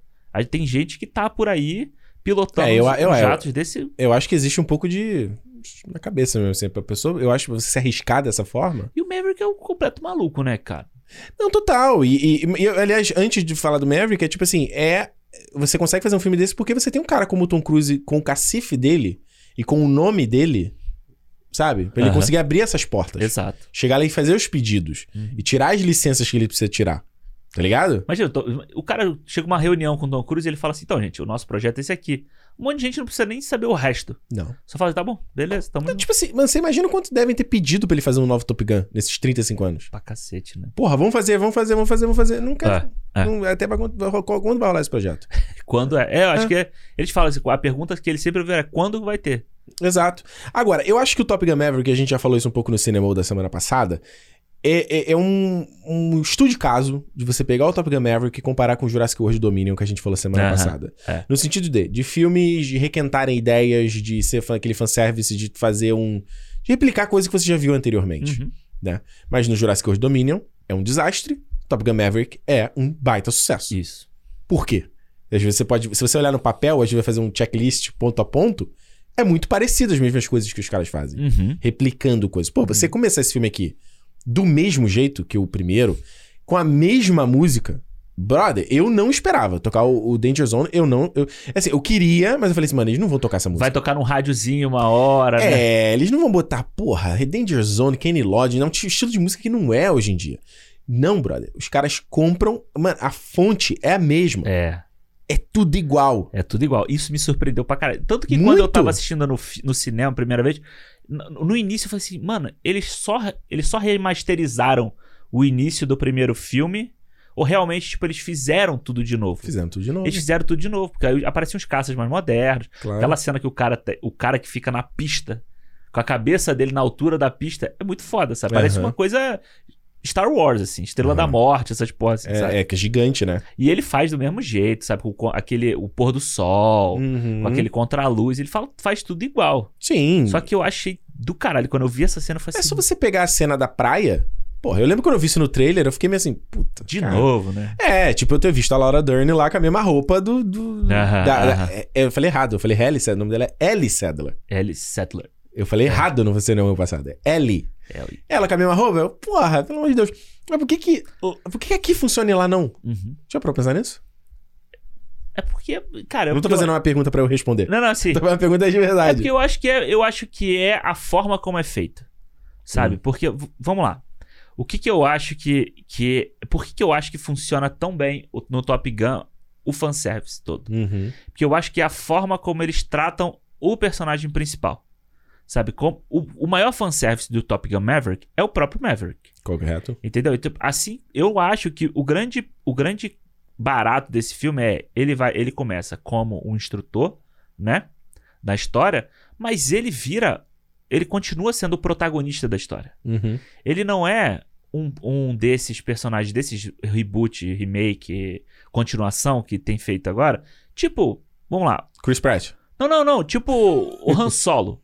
Ah, ok. Entendeu? Essa coisa do tipo assim. Ele você- não tá passando bastão pra ninguém. Você não traz o velho pra que chegue num momento o novo é que vai tomar a frente, E entendeu? eu achei que isso ia fazer nesse filme. Eu achei que em algum momento achei. ele ia morrer e o Rooster ia ser o cara. Aí eu, Eu- falei assim: hum, então o Cruz não ia deixar. Eu não achei que ele fosse morrer, mas eu achei que ele fosse por algum motivo não poder fazer a missão final. Entendi. E o Rooster é que tinha que tomar a frente. Que é muito parecido com a, a vibe que a gente teve no Missão Impossível Protocolo Fantasma, né? Com o Jeremy Renner. Aham. Que a gente acha que o Ethan Hunt ia sair de cena e, E ele. E não. É. E não- E não foi por aí. Mas voltando à cena do- da praia, eu acho que a cena da praia desse filme ela funciona tão bem porque ela não é só replicando a outra cena. Uhum. Porque a outra cena, ela era um. E é exatamente a mesma coisa. Ela é a cena que, que vem antes do momento em que o Tom Cruise pega a, a menina do filme. Uhum. É igual, é a mesma coisa. Sim. Só que eu acho que a, a cena do primeiro filme era o embate entre ele e o Iceman, né? Ele, ele e o Goose tentando vencer o Iceman e o outro cara que eu não consigo me lembrar o nome. Uhum. Nesse filme aqui, ele usa a mesma cena, mas como o Tom Cruise sendo o cara que tá liderando aquela galera Hum. e criando um laço entre eles. Sabe? Tipo, ele usa a cena pra um outro motivo de roteiro, Aham. pra um outro momento, um, com outra coisa que ele quer fazer. Verdade. Tanto que eu acho muito simbólico no final ele vir, né, com um shape de 60 anos, sarado ali, É. bota a camisa, senta na cadeira de praia e fica assistindo os filhos dele. Mas ele joga, mas negócio. ele joga no- no- em um momento, né? Isso eu achei muito foda. Ele joga, faz o touchdown dele lá. Porra, em um momento ele tá junto com a galera nova. É. Pra um cara que vai fazer 60? E assim, tipo, foda. os caras lá, Saradões, Miles Teller, o Glenn. Powell, Saradões gosto lá daquela gingada que o Maestro... Já tentou replicar aquele gingado? eu tentei já fazer. mas Que gingado é aquele que ele faz, mano? Ele faz, ele, Ele faz joga, um gingado. Eu ele falei, joga caralho! o quadril assim, né? Absurdo. Eu acho que, sabe o que acontece, Alexandre? Existe isso que você falou também, de tipo, não ser essa, esse clichê do cara passar. E clichê que às vezes funciona no caso do Despertar da Força, é, é- não vamos falar mal aqui, que é bom, Não, não, é legal, e que tem o seu papel de geracional da coisa. Mas eu acho que nesse caso desse filme aqui, e se rolasse um próximo. eh, eh, A gente tá falando futurologia, se tivesse um terceiro, a gente não sabe como é que seria, né? Mas eu acho que se ele repli- fizesse a mesma coisa, acho que não ia funcionar. Não, não. Entendeu? Não. Ele funciona nesse aqui, porque o que esse filme discute é a, e a não evolução do Maverick. Uhum. Tipo, é o cara que ele ainda está no passado. Exato. E como isso não é algo bom. Uhum. E eu acho que esse eu, eu achei interessante o Tom Cruise topar fazer esse filme, porque muita gente discute que o Tom Cruise é esse cara. Sim. Tipo assim, mano, tá na hora de você sair de cena, tá na hora de de repente você fazer um outro tipo de filme, Uhum. um outro de coisa e tal. E o cara, não, eu não vou a lugar nenhum. I'm still standing. É, É, é, é. isso, sabe? Então, tipo, o, o Tom Cruise, ele de- ter topado fazer um filme que é meio autobiográfico nesse aspecto, e você tem um personagem do Maverick, que ser esse cara que ficou no passado, então ele trazer essa carga, ele, por exemplo, fa- fazer o jogo de, de vôlei, Uhum. é meio tipo assim. Na minha época, a gente criava as relações com o time assim. Então, é assim que eu vou ensinar essa molecada. Essa molecada hoje que tá no celular, não sei o quê. Aham. Sabe? É. Existe essa coisa meio de tipo assim. eu- foi lá que eu criei a relação com a galera. Eu vou ensinar. Aqui também. É, aqui também, entendeu? É, é. É uma coisa do tipo assim, uma, vamos lá, uma atividade esportiva, um- uma atividade em grupo, Uhum. ela vai funcionar há 50 anos atrás e vai funcionar daqui a 50 anos também, entendeu? Exato. Exato. Né? Como a gente viu lá no Northman lá, que alguns caras jogavam esporte e tal. Pra, É, né? exato. Eu, no texto que eu escrevi sobre o, Tom- o Top Gun Maverick, eu falei... Onde tá esse texto, Alexandre? Tá no, tá no meu Letterbox, que aí quem quiser tá aí na descrição Tá no do GC? Não tá, não. Tá no GC. tá aí, na, tá aí na, na, na descrição do podcast, tá lá todos os filmes que eu vi esse ano. Uhum. Só tem dois filmes que eu ainda não consegui escrever, mas ainda vou Qual foi, escrever. quais foram? Acho que foi o Ambulância e Ah, o... já passou, vai escrever. Já passou. Ah, é, não sei, mas talvez no final do ano, se eu chegar lá e só não tiver esses dois... Guia de Cinema do Alexandre, aí eu fa- 2022. É, todos os filmes que eu assisto, eu tô escrevendo o texto lá. Vai, lá vai lá dar uma conferida. Eu falei isso, que eu acho que tem um momento, certo momento no Top Gun Maverick Uhum. que o Maverick e o Tom Cruise, a gente já não sabe mais sobre o que que é o filme, Não. sobre quem, qual dos dois é qual, sabe? Se Ele é aquele momento ali autobiográfico. É. é o Maverick ou é o Tom Cruise, sabe? Exato. Então eu acho que essa hora da praia, quando ele senta na cadeira e ele fica olhando ali, é meio que o Tom Cruise, o próprio Tom Cruise orgulhoso da parada que ele tá fazendo, entendeu? Sim.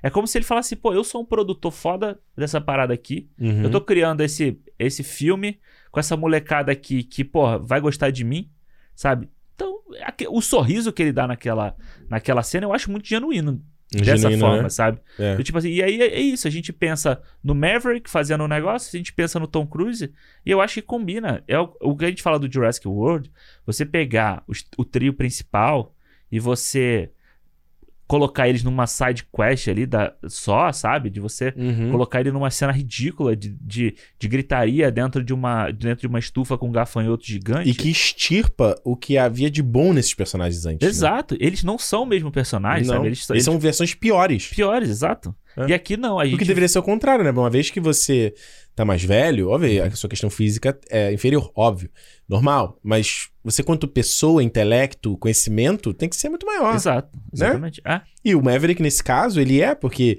ele tem essa coisa de, de ter ficado preso no tempo, de tipo, o cara tá lá no galpão com- arrumando a, o, o aviãozinho. o dele lá. aviãozinho, pega a moto, com a jaqueta. Tipo, a gente vê exemplos na vida, no dia a dia, que é o vovô garoto, né? Que é tipo aquele molecão que, porra. Tá lá É. com o carro, né? O carro. O maluco tá coroa, sei lá, de repente terminou o casamento. aí tá pegando uma menina novinha. Aquela coisa que a gente vê que a gente vê ridículo, assim, Que é sabe? carro, carro esporte conversível, né? Aquelas É, coisas assim. exato, com o tiozão do Corolla, né? Né? Famoso. Tiozão do Corolla. Tiozão do Corolla, sabe? Tipo, essas coisas assim.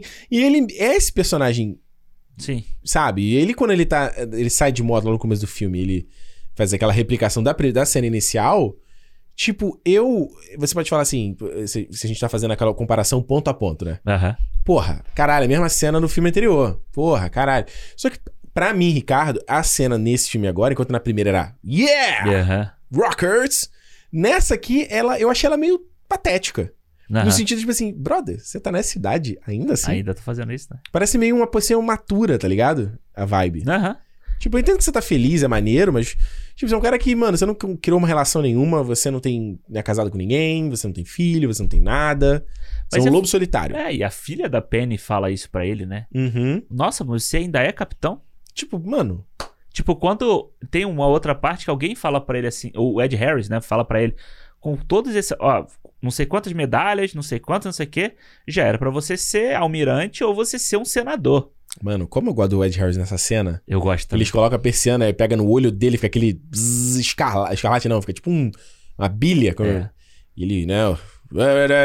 Ele, faz- ele fazendo o mesmo papel que ele faz no Arrocha, né? A cara dele parece um cu de tantas rugas, É. mas ele tá foda. Ele é foda. E ele tem É um, a cena, né? Vai o, o caça e ele tentando pegar o Maverick, né? É ele tem um tom ameaçador, né? O Ed Harris ali, né? Porra, ele quem vê ele como o Homem de Preto no É. Westworld. É. Manda muito. O. Não, eu ia falar. o- É o outro. ah, É o filme do, do Cronenberg, que tem, que ele vai atrás do Viggo Mortensen. Ah, o História de Violência. É, foda também. É. Pô, já peguei, já separei esse filme pra ver, ainda não vi. Pô, tem que ver. Quero É ver, quero ver, mas não. não Mas eu tempo. acho que é isso? Aí ele fala pra ele assim, pô, você já podia ser um senador. Uhum. Aí na outra hora, e é um esporro que ele tá dando, ele tá tomando a dura ali do, do, do almirante. E aí quando vai chega na cena da garota, a garota fala pra ele, nossa, tu ainda é um capitão? Que merda. Esculacha ele, sabe? Tipo assim, ah, é, ele não, ele não tem resposta. Ele fica sem É, resposta mas, é, mas sim, mas é, é interessante porque ela não- ele não tem resposta porque ela não- ele não tem como dizer pra ela o, o, o que o valor que aquilo tem pra ele. Sabe? O Need for Speed. Exato. Né? Porque, tipo, ele, se ele vira o senador e vira o almirante, ele vai ficar atrás ali da cadeira, vai estar gordo, Exato. careca, vai estar ali, né? Tipo, beleza, ele pode ajudar mais com o pensamento estratégico, Uhum. no óbvio que tem o valor. Mas não é isso que ele quer, não é isso que dá o propósito dele de vida. A coisa do. Da. Tipo, como é que eu vou explicar? De, tipo, ter mais, né? Aham. Aquela coisa, tipo, não, eu vou ter, vou ser rico, né? Porque são esses caras, são um puta político, eu dou uma influência, mas eu tenho um poder maior. Não é isso pro Uhum. Não é, cara. é, Não é dele ter é o mais, sabe? Pra, pra dele é uma coisa que é difícil. Ele vai, ele pode até falar, ah, fala assim pra menina, menina, I feel the need, need for speed. Aí ela, ah, vai tomar no cu. Ela não entende o que ele pensa. É. Quem vai entender ele é o Rooster. Uhum. Quem vai entender ele é os, os moleques, O ciclo- ciclo- é. é, Hangman, os, os novos aí, É, é. tá ligado? Esses caras vão entender ele. Então por isso que ele ainda tá com essa molecada, eu acho, sabe? É, eu acho também. Eu acho que. E eu acho interessante que ele tem que ser o cara. Tipo, ele não, ele não quer tacar a mulher. Desculpa te cortar, mas é, em- ao contrário do tiozão do Corolla, que ele cata- que taca a molecada pra tentar se enturmar, Aham. O Maverick, tipo, mano, eu ainda tô nessa, desse grupo. Tipo, o desejo que vocês têm, que pode morrer em algum. Não vocês, mas o desejo de vocês, em algum momento você fala, "Ih, vou fazer outra coisa, vou trocar de carreira, vou subir. Aham. Tipo, mas esse desejo que você tem nesse momento da sua vida é o desejo que eu tenho a minha vida inteira, Uhum. tá ligado? Então, tipo assim, eles estão no mesmo nível, não é ele tentando, Não, não. Se exato. enturmar. É, é, é. tá ligado? Eles já são da mesma turma. É. E eu acho que o filme mostra, eu, pra mim, pelo menos, ele deixa claro que o Maverick nunca poderia ser o instrutor. O instrutor. Não. Ele não sabe ensinar. Ele Ele, sabe mostrar. mostrar. É. Ele, ele, o Maverick, ele é uma figura que funciona como um líder. Uhum. Ele, ou o cara que bota a cara, vai na frente e faz. Uhum. Ele não pode ser o cara que senta ali. Ele não é o, ele não é o Iceman, entendeu? O cara que, que conseguiu ultrapassar essa barreira. Uhum. Entendeu? Então eu acho que o filme trabalha esse, esse lado do, do personagem. Eu acho que é muito foda, assim, como o filme trabalha o- Maverick, tá? Porque a gente vê muita gente falando aí, ah, é o filme. O filme que a gente brincou no início, né? O filme contra a lacração, o filme não sei o quê. Mano, Mas, mano, ele tá mostrando um puta, um puta soldado, vamos dizer assim. Todo quebrado, todo ressentido porque ele não tem uma família, porque ele não, ninguém que ele Sim. gostava continua com ele. sim. Que, tipo, ele, o amigo dele morreu, a Meg Ryan morreu, né? Que Mostra, mostra que ele é inadequado na parada. Exato. Entendeu? É tipo, ele. Quando ele tenta se enturmar. Na verdade, o, o do- a metáfora do tiozão do Corolla, o, com o Maverick é o contrário. Uhum. Quando ele tenta se enturmar com a galera mais da, da idade dele, a galera que já evoluiu, ele não consegue. Não consegue. Porque ele não. Ele não tem papo com a Ele galera. não tem papo. Aham. É tipo você lá, você que fala comigo quando vai estar com a galera, vai falar de investimento. Ah, pô. Ações, o Alexandre tava falando comigo. É, eu também me sinto igual. Eu falo, Aham. caralho, mano, puta que pariu. Não, falar sobre, pô. Vamos falar de filme de boneco. Vamos não, falar vamos falar sobre, pô, como é que é? Negócio de casa, consórcio. Não, consórcio não, é. Pô, Teve uma vez que a gente tava, quando tava, tava eu e o, o, Alexandre, não vou falar onde, a gente tava com a galera, bebendo, conversando, rindo, não sei o que, aí entrou um papo de comprar carro. Aí eu entrei na onda, que eu, tava, eu tava contando o que, que tinha acontecido, que eu pesquisei, não sei o que. Aí eu, tá, que aí virou esse papo, virou esse papo de, pô, investimento, como é que funciona o financiamento pra comprar consórcio, cara. Sei que- Aí eu olho pra cara da Alexandre do outro lado, ele tá quieto, sei lá, uns 10 minutos tá quieto. Eu olho pra tua cara, tua cara, tipo assim, mano, virando o olho. Tipo, caralho, eu quero ir embora. Aí eu, na hora eu falei, não. Aí eu parei de falar também. Eu Vamos, tô- vamos mudar tô de assim. assunto. Vamos mudar de assunto. Pois é, eu, era, o- eu tava o Maverick ali no meio da galera, entendeu? Tu era o eu Maverick. tava o Maverick no meio da galera. Uhum. E uma parada que eu achei muito legal. Eu gostei. Uma parada que eu acho que vale a gente falar é, é a escolha desse, dessa galera nova. Aham. Sabe? Porque o Tom, o, o Tom Cruise não, o, o Top Gun, a gente tem o trio, vamos dizer, o trio principal ali, né? Que é o, o Maverick, o, o Rooster, não, o Goose e o Iceman. Uhum. Que era, era uma parada legal, né? E assim, Sim. você tinha aquele, o cara que era o parceiro do Iceman, aquela coisa meio que de escola, de um sacanear o outro, aquela de uma disputa que, né, virou um símbolo homoerótico todo ali do, do deles sem camisa, de toalha, e o, o Val Kilmer fazendo Ah, a mordidinha Eu nele. não consigo. É, eu te falei, eu postei isso, né? Você viu lá? Eu não consigo entender como esse filme do Top Gun Maverick virou essa bandeira pra essa galera de extrema direita. É. O filme sem lacração. Eu falo, bicho, é um filme gay pra caralho. Aí teve alguém que comentou assim. Ah, é gay? Não sabia que a Jennifer Connelly era homem. Eu falo, mano, mas é- é- vai ser burro É assim, burro, né? né? Vai ser burro no inferno, né? Tipo, não, eu não tô. O ser gay não é necessariamente só fazer o sexo com o cara do, do- do mesmo sexo que você. São os símbolos, é o que ele representa. E pra mim, isso não é uma crítica, não, tá? Claro que não. Não, é crítica, não, tá? Isso você, você ter, ter essa coisa da. Porra, dos corpos sarados, você, você, você Bisuntado. besuntado, É. sabe? Você tá que, você, você admira o outro homem, você quer estar do lado do outro homem. Você quer, você, você quer a aprovação do outro homem. Mas, gente, isso, Isso pra mim é, é isso, isso é que, que toda, toda a parada homoerótica. isso vem da, da Grécia antiga. Exato! Sabe? De você, tipo, ver lá o Deus, né? O não sei o quê. Por que o Thor? Eu tô olhando aqui pra ele. Por que, que o Thor é, tipo, o cara fortão daquele jeito? Porque ele tem que ser endeusado daquela forma. O Zack Snyder no filme dele, ele tem essa parada homoerótica total de você, mano, você chegar ali, é aquela parada, você olha o corpo do cara lá super musculoso, né? Mano, não desi... isso é biológico da gente, tá? Uhum. Isso é biológico. Você tem os triggers no teu cérebro que são os mesmos quando você tem uma atração por uma mulher, quando você, né, você Exato. não, você não é hétero e tal, não sei o quê. É a mesma parada, brother. Porque é, no, no fim é uma coisa primal nossa. É. Certo? E quando você chega nessas, nessas coisas que os, né, homem, que a gente já falou várias vezes aqui, né? Tipo assim, que é o cara que quer estar do lado de outros caras. Ele gosta de estar na companhia de outros caras, ele gosta de conversar com outros caras. A broderagem. Ele gosta. É que a broderagem, eu não, não falando dessa conotação da. Não, não, não tô falando da conotação sexual só, não. Tô É tipo, falando, tipo, da- você tem toda essa parada a- a- su- para homens, só que você gosta de fazer, se- gosta de fazer sexo com mulher. Uhum. É só isso. Só mais. Na minha, no, Rica- no, aqui no dicionário do Ricardo. desculpa, brother. Isso não é você ser. é, ai, você é machão pra caralho. Isso não é você ser machão pra caralho. Na- no meu dicionário, tá? No meu dicionário. É, e eu acho que eles, nesse filme aqui, eles replicam isso de uma forma muito legal. Principalmente no Hangman, Uhum. sabe? Que eu acho que ele é o personagem, sabe? Do tipo, uniforme apertadinho, coladinho no Sim. corpo, cabelinho bem feito, o queixo, não sei o quê. Ele é um Quando- heterotop pra caralho. Ele Todos é eles são, mas ele é o mais. Ah, ele, ele é é- o Prime. E ele com o palitinho no dente, assim, sabe? tipo, com aquele sorrisinho de canto. E eu A acho. única coisa que eles não fazem com ele, felizmente, é ele ser machista com a garota. Exato. Pelo, ainda bem. Não, é, eu acho bem legal Porque, o- como eles porque um- tratam. um cara dele seria, Seria, isso, ele teria é. esse comportamento também. Eu acho muito legal como eles tratam a. a... Como é que é o nome dela? Esqueci. Eu não lembrei o nome, não decorei o nome de É, todo mundo. não. Ace, não é? Ela não é Ace ou Coyote, não. Sei lá, enfim. É. A menina, né? Do, Podia das- ter mais uma menina, tá? Só, duas, só Mas uma tem, né? É porque ela não aparece, né? Ela não tá no Ah, grupo porra. principal, mas ela tá naquele grupo que eles estão no bar. E aí o cara fala assim: ih, tá chegando mais gente. Ah, não, tem uma porrada. Naquela É. cena do Great Balls on Fire lá, tem uma porrada de mulher. Mas, É, tipo, eu acho que no time ele tinha que ter mais uma mulher. É, né? eu também acho que podia ter. Mas enfim, É. tem, tem a mulher, tem o, o nerd de Tem o óculos. nerd, é. representatividade aí. Uhul! A gente também pode chegar lá.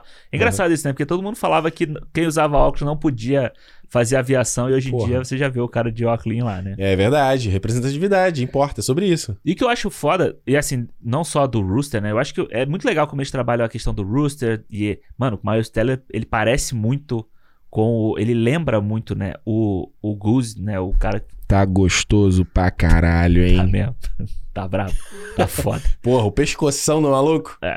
E eu acho que, mas eu acho que o Hangman, Eu tava vendo a cena É. dele, eu abri o meu YouTube hoje, aí acho que o canal da Paramount botou a cena do Great Balls on Fire. Mas a versão completa, não a versão do filme. tem na trilha sonora, né, ele É? cantando essa música. É a cena completa. E aí é muito, é muito doido que você vê o Ray-Ban dele caindo assim quando ele vai cantando assim. aí tem um momento que ele tá na pontinha do nariz aqui assim. aí no outro take tá aqui em cima. Aí volta pra do nariz. Aí volta eu falei, porra, aí, irmão. Ele sacudindo a cabeça, ele sacode a cabeça. Pô, assim. imagina, tem que, tem aquele meio chiquezinho assim, né? Meio, meio. Né? Eles já falaram que vai ter um monte de cena nova no, no Blu-ray, essas coisas É, assim, né? vai comprar, né? Claro, com certeza. Porra. Tem que ter. É, mas o que eu acho legal, eu acho que o, o, Hangman é um personagem que eu gostei muito. Uhum. Porque o Hangman, ele, ele tinha tudo pra ser o Iceman desse filme, Uhum. mas eu acho que ele, ele, ele é o Maverick dessa turma. Legal. Entendeu? Ele é o inconsequente. Ele é o cara que não se importa com o wingman dele. Sabe? Ele é o cara que tá ali, que ele, é, ele acha que ele é o fodão. Eu faço tudo sozinho. Eu não preciso o- do time. Exato. E o Maverick, no primeiro Top Gun, ele era isso. É verdade. Ele era desse jeito. Tanto que quando ele fala assim, pô, você abandonou o seu wingman, há muito tempo que eu não vi alguém fazer essa manobra. Uhum. Era ele faz, ele faz isso no primeiro, entendeu? Verdade. E o Iceman fala pra ele, você não pode fazer isso. Então as lições que ele passa pra essa galera aqui, ele aprendeu com a galera lá da, da época dele, entendeu? Foda. Isso é muito foda. Então eu acho que quando ele chega no final e ele tira o Hangman da. da. da, da missão principal, Uhum. né? Mano, é, é- é meio que ele repetindo também o que, o que deveria ter sido feito com ele lá atrás e acontece, né? Porque ele não vai na missão principal, mas não por, por ele ser inconsequente, Uhum. mas por ele estar né, traumatizado com a morte do Goose. Sim. Então, tipo, ele faz o que deveria ser feito. Então, ele é meio que aprende a lição sobre como ele era daquela forma. Então, eu achei Verdade. muito bom, mano. Isso eu acho que é. Isso é roteiro, sabe? Isso eu acho. É você pensar o personagem Uhum. você não repetir. Eles podiam simplesmente não repetir a- a- o, que, o que é feito com o. Com o Maverick lá no outro, entendeu? Voltando à comparação com o Jurassic World Dominion, é tipo, você repete as cenas, mas você entende o, o, a- o que ela representava no original Exato. e o que que ela, como ela representa, como ela, o que que ela representa nesse. Uhum. Não é simplesmente você replicar, como você falou, lá do Sun Neill no, no Dominion. É tipo, pô, o personagem, ele, para, ele, ele queimar o olho lá do dinossauro, aham, aham. porra, não combina Não- não com combina. o personagem. Exato. É tipo, você botar, to- tocar a música tema, é você não entender o que, que a música representa. Exatamente. O que, que esse personagem representa, o que, que ele fala, né? Uhum. Então, essa é outra diferença. Exato. É você entender as temáticas do primeiro Exato, filme, Exato. replicar nesse aqui. Por que, que o primeiro filme a galera gosta? E por que, e que, que isso pode replicar essa magia nesse novo?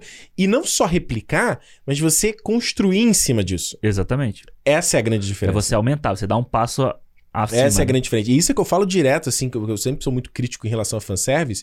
Não é porque eu não gosto de fanservice. Eu acho maneiro. Pô, quando, eu falei, quando começou o filme.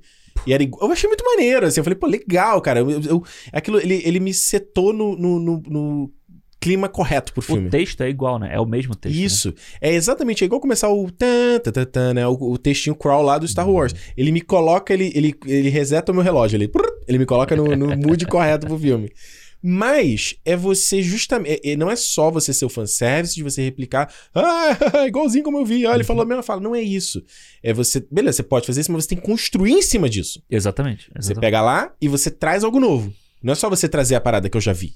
É isso. É isso que a galera acho que não entende quando eu critico o fanservice. É isso. É, e eu acho que é isso que abraça E é o que esse filme faz, é o fanservice Ah. constrói em cima do fanservice. Exatamente. Eu acho que isso Porra. abraça o público. Isso faz com que, tipo, quem é fã vai gostar pra caralho desse aqui. Quem não é fã também não vai se sentir excluído. Uhum. Sabe? Não é que vai falar assim, porra, Não precisa nem ver o primeiro filme. não precisa, mano. Eu tava conversando isso com uma amiga minha que vai ver amanhã, né, esse filme. Uhum. Aí ela falou assim, pô, mas eu preciso ver o primeiro? Eu falei, mano, não, Não. precisa. Ah lá, porque uma amiga minha falou que precisa. Eu falei, se você assistiu o primeiro, Show. é, é um a mais. Você vai com um a mais pra esse filme. Mas se você não, assi- assi- não assistiu, o trauma dele tá explicado. Tá tudo ali, tá tudo explicado, entendeu? Exato. Acho que, acho que a grande. Até trazer o Iceman de novo, e eles, eles mano, eles explicam 100% ali É. a parada, né? Acho muito maneiro, mano, essa, essa parte. Essa tra- Trazer o Val Kilmer de volta no filme, sabe? Foi muito melhor do que ele podiam ter feito só a foto dele lá aquela hora, como se ele já tivesse morrido, morrido numa missão, Uhum. alguma coisa assim. Ele traz, eu acho que é uma cena. Como a gente falou do sorriso genuíno do, do Tom Cruise, sabe? Acho que é uma emoção genuína que ele passa ali, sabe? Naquela conversa dele com o Val Kilmer, sabe? Uhum. Acho que eu vi muita gente, acho que foi um texto do Hessel até falando como Uhum. esse filme é, fala sobre como o Tom Cruise é foda, né? Ele, esse filme meio que empodera o Tom Cruise. É, mas, mas como a gente falou aqui, eu não acho que é só empodera, eu acho que é também criticar. Exato, mas quando chega nessa hora, meio que mostra ele com o, com o Val Kilmer, sabe? Como é que ele tá bem e o Val Kilmer não tá. Isso eu, eu não concordo com isso, sabe? Eu acho que. Ah, tipo de tipo. Ah, não. Eu Ô, acho que- Não, não é- peraí. não, isso não, é mas- pesado. Mas não é que ele fale que o filme faz isso de sacanagem, entendeu? Mas, Uhum. tipo, no, no nosso imaginário, fica como essa, ima- essa imagem, sabe? O, o cara que era o mais bonito do outro filme, Uhum. agora, como ele tá, e o Tom Cruise, 35 anos depois, continua o galã, entendeu? É, mas a real é você pensar que o- a tendência é a gente virar o Val Kilmer. O Val Kilmer, não o e Tom não o Cruise. Tom Cruise. O Tom Cruise é que é o fora da curva. O Tom Cruise é que o do- super-herói, pô. Tom Cruise é super-herói. É, não. O que, o, que ele, o que ele faz, assim, essas paradas é meio fora da curva, em todos É. os sentidos. Aí vai você dizer, você querer fazer fofoca de o que que é, o que por que não e tal. Você viu que o Simon Pegg fez aí, postou no Twitter, no Instagram dele, né, falando do Tom Cruise, né? Ah, Da é? relação dele com o Tom Cruise, falando, mano, ele é o cara mais louco, assim, mas ele sabe que o filme está nas costas dele. Então por isso que ele é do jeito que ele é. Ele é o último grande astro do cinema. É mesmo? Não tem mais ninguém que é o astro do cinema, que é o nome que você fala assim, putz, é um filme Tom Cruise. Aham. A gente tinha isso antigamente. Pô, esse é um filme do Denzel Washington. Vou ver. É, Tom Hanks. Esse é um filme do Will Smith. É. Vou ver. Não existe mais isso. É. Isso não é mais garantia de, de bilheteria. O Tom Cruise, óbvio, ele tem lá, tipo, American Made, que não, não rendeu tanto, a Múmia, que não rendeu tanto, mas é exceção. Ele ainda tá sendo muito esperto e meticuloso no que ele tá escolhendo. É, né? mas você vê que, tipo, o próprio American Made, ele é um filme que... É mais um filme... É um filme menor do Tom Cruise, né? Ele, Sim. ele não é um blockbuster do Tom Cruise. Ele é um filme, sei lá, que pode beliscar um, uma O indicação Jack a prêmio. Reacher, por exemplo. O Jack Reacher também não deu muito certo. né? Também não, é. Embora teve dois, mas não. Eu gosto do Jack Reacher, acho o primeiro bem legal. É? É. Eu não lembro, acho que eu não curti. E eu acho que esse filme tem, tem. A gente acho que não pode deixar de falar, é a crítica, né? Ui, cara, Eita, derruba o aí. copo. A crítica que fizeram sobre a questão da Penny, né? Da, da Jennifer Connelly, Uhum. que é não ter trazido a, a personagem do primeiro filme, né? A Kelly McGuinness? Kelly Acho que- McGuinness, é. É, é. não ter trazido ela, porque as pessoas falam a questão de etarismo, de, de que ela é uma mulher de mais de 60 anos e ela está mais gorda, ela não parece, ela não consegue ser, Tá acabada. O famoso tá acabada. ela não É. consegue ser uma mulher, vamos, entre aspas, bonita, equiparada ao Tom Cruise com 60 anos galã, entendeu? Uhum. Isso eu acho, eu acho que é uma, é uma discussão muito séria, realmente, que a gente tem que ter sobre o papel de como a mulher é feita, sabe? A Jennifer Connelly é ótima no filme. É, Nossa, ela tá absurda de linda. É. O cabelo que eles fizeram, aquele cabelo com luzes. e eu, e eu, Porra, tá perfeito. E é legal que eu revi o primeiro antes de ver pela segunda vez o segundo, né? Uhum. Assim, eu vi, tipo, acabei de ver um e fui ver o outro. Uhum. E ela é citada duas vezes no primeiro filme, né? Uhum, Ela é citada como o Tom Cruise vai preso, foi preso porque uhum. aprontou com a mulher do. com a, com a filha do, do almirante. Mas Fala a Jennifer. Connelly também já não, é uma, não tá com 50 anos, alguma coisa assim? É, tá, mas ela não tá tão. Ela não tá na faixa etária do Tom Cruise, assim. É, eu não. É, é, é, de- assim, não é que não existe, é a minha opinião, assim, não, é, não é que não exista o ageism, né? Eu não sei como é que seria em português. É, é, o ageism tem um termo em inglês, né? Que é tipo essa coisa de você não dar oportunidades por causa de idade, É, etc. Acho que o pessoal chama de etarismo no Brasil. Etarismo? Etarismo. é. Eu nunca tinha ouvido falar essa Ah, palavra. ah, então. ah. Ele existe, óbvio que isso existe. É, é- é loucura falar que não, né? Uhum. Mas a gente tá vendo hoje, na verdade, é- é- existe aquela parada da nossa, da nossa criação, que não sei quando vai quebrar isso, Aham. que é aquela parada de tipo assim, ah, o cara tem rugas, o cara tem cabelo branco, ele é o sábio, ele é um Exato. cara Ah. protetor, ele é um cara experiente, a mulher tem a mesma coisa, é negativo, né? E você vê iniciativas de, tipo, tanto só mulheres que abraçam isso, né? De ostentar o cabelo grisalho, de ostentar as rugas, ostentar as marcas, como você também vê casos, tipo, Jennifer Lopes agora, que saiu o documentário dela, Aham. você viu a foto que ela postou? Ela postou uma foto agora num site que ela tá fazendo no Instagram, Não vi, não. 56... Moleque, é mesmo. é surreal, você não diz. A Harry É. Berry também. Eu sigo É ela também no Instagram. Mano, fica assim, é surreal. E aí você tem casos, por exemplo, a Madonna, que tá Uhum. com 60 e pouco, que ela entrou numa onda que eu não entendi. A Madonna entrou numa onda que ela tá, sei lá, ela tenta ela tenta ser, eu não sei assim. Eu não sei, É. dizer- eu não, sei- eu não consigo nem Eu não tô trazer a palavra. ligado quando a Madonna. É, a Madonna, ela, eu acho ela também bizarra hoje em dia, assim. É mesmo. Ai, de, de questão, não sei só de questão de plástica, mas ela, ela usa, mu- acho que ela meio, eu não sei se é meio crítica, Aham. mas você segue o Instagram da Madonna, é um caralhada de filtro que ela usa. Entendi. Pare- Ela parece agora. Mas aí você vê uma foto dela, sei lá, numa premiere agora no casamento da Britney. Aham. Aí tu, ok. essa é uma mulher de 60 essa anos. é verdade. É. Entendeu? Eu não sei se ela, se ela tá- quer fazer uma coisa meio de crítica nisso e, tipo, sabe? Mas é, você vê esses movimentos, eu acho que não só de homens, tipo, seja o Tom Cruise, o próprio Rob Lowe também, que tá com quase 60 também, ainda tá bonitão. Tá Kevin bonitão. Bacon já tem mais de 60, Aham. ainda tá bonitão, sabe? Mas de mulheres também que, mano, tá nessa idade, tá, tá bonitona. E eu acho que o legal é você ver que como a gente tá tendo um... um- Sandra Bullock, né? Sandra Bullock. Mas você. Pô, é verdade, Sandra Bullock eu vi agora o Cidade Perdida, né? Ela com o Channing Tatum. O Channing Tatum é, sei lá, 20 anos mais novo que ela. é. Você não sente disparidade. É, né? Não. Eles funcionam os dois juntos. A química dos dois é ótima. Casal não fica. Funciona. E é legal você ter falado isso, porque você vê uma mulher que já tá também. Acho que a Sandra Bullock tá já quase caminhando pro 60. E um cara de. Acho que o Channing Tatum não tem nem 40 ainda, né? Aham. Há um tempo atrás, isso é impensável, sabe? Exato, exato. Embora a gente vê. O quanto que a gente vê, por exemplo, de tipo, caras. Presidente que é velho pra caralho com a novinha, Com a de mulher. Agora, você imagina se fosse uma presidenta. Ah, o Temer, né? Temer era o isso. Bolsonaro. Bolsonaro também. é. Michelle tá lá. Você, imagina se a Dilma tivesse um namorado de 30 Garotão, anos. um Tatum Ela estaria lado de... esculachada o tempo É. todo.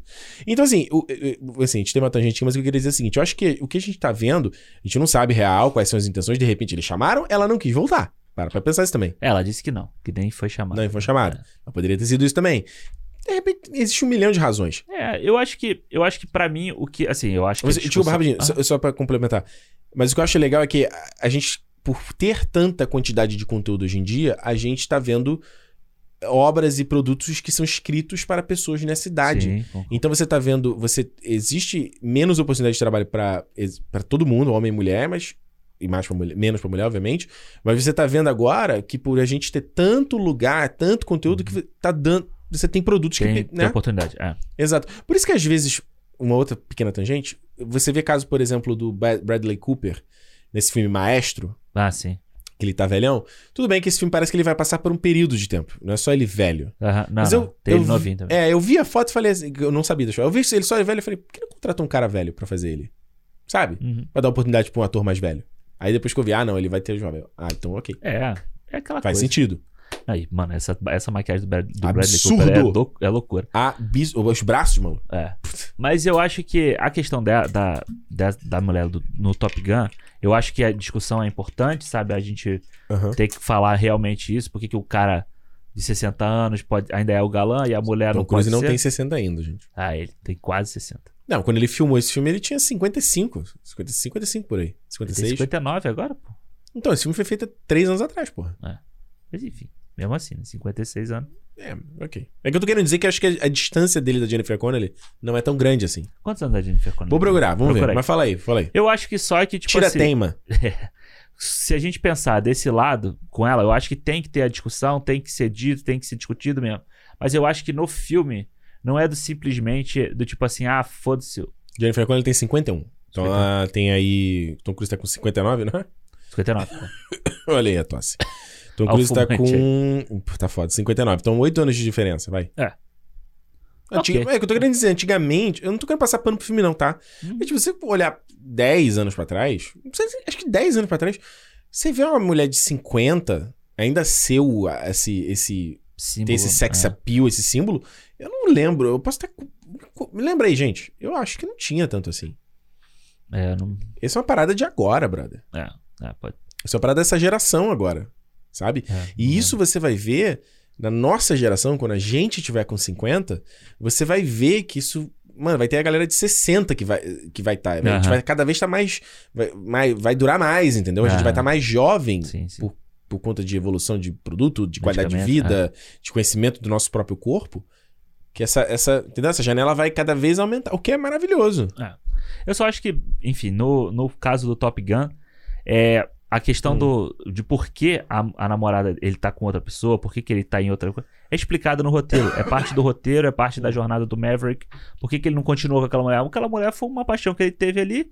E ele, por esse jeito dele, ela já era uma mulher lá do Pentágono. Uhum. Ela queria evoluir, ele não queria, ela largou ele. Ela deve ter largado ele, entendeu? Então, E tipo, ela que caça ele no primeiro filme, né? Tem isso É, também, né? ela E tá- isso é ele que tá caçando. Aqui nesse ele tá caçando a Penny. né? caçando a pele. Porque ele Aparentemente era apaixonado por ela. Eu, mano, eu cheguei a pensar que aquela garotinha fosse filha dele. Eu falei assim: ah, não, pelo amor de Aí too much, né? Não faça isso, não faça isso comigo. É a menina clone, seria a clone desse filme, né? É. Eu falei, não, faça isso comigo. E não foi. Não foi, graças a Deus. Clã ia ser foda. É. Mas eu acho legal porque a personagem da Penny, você vê que é uma também que, tipo, ela.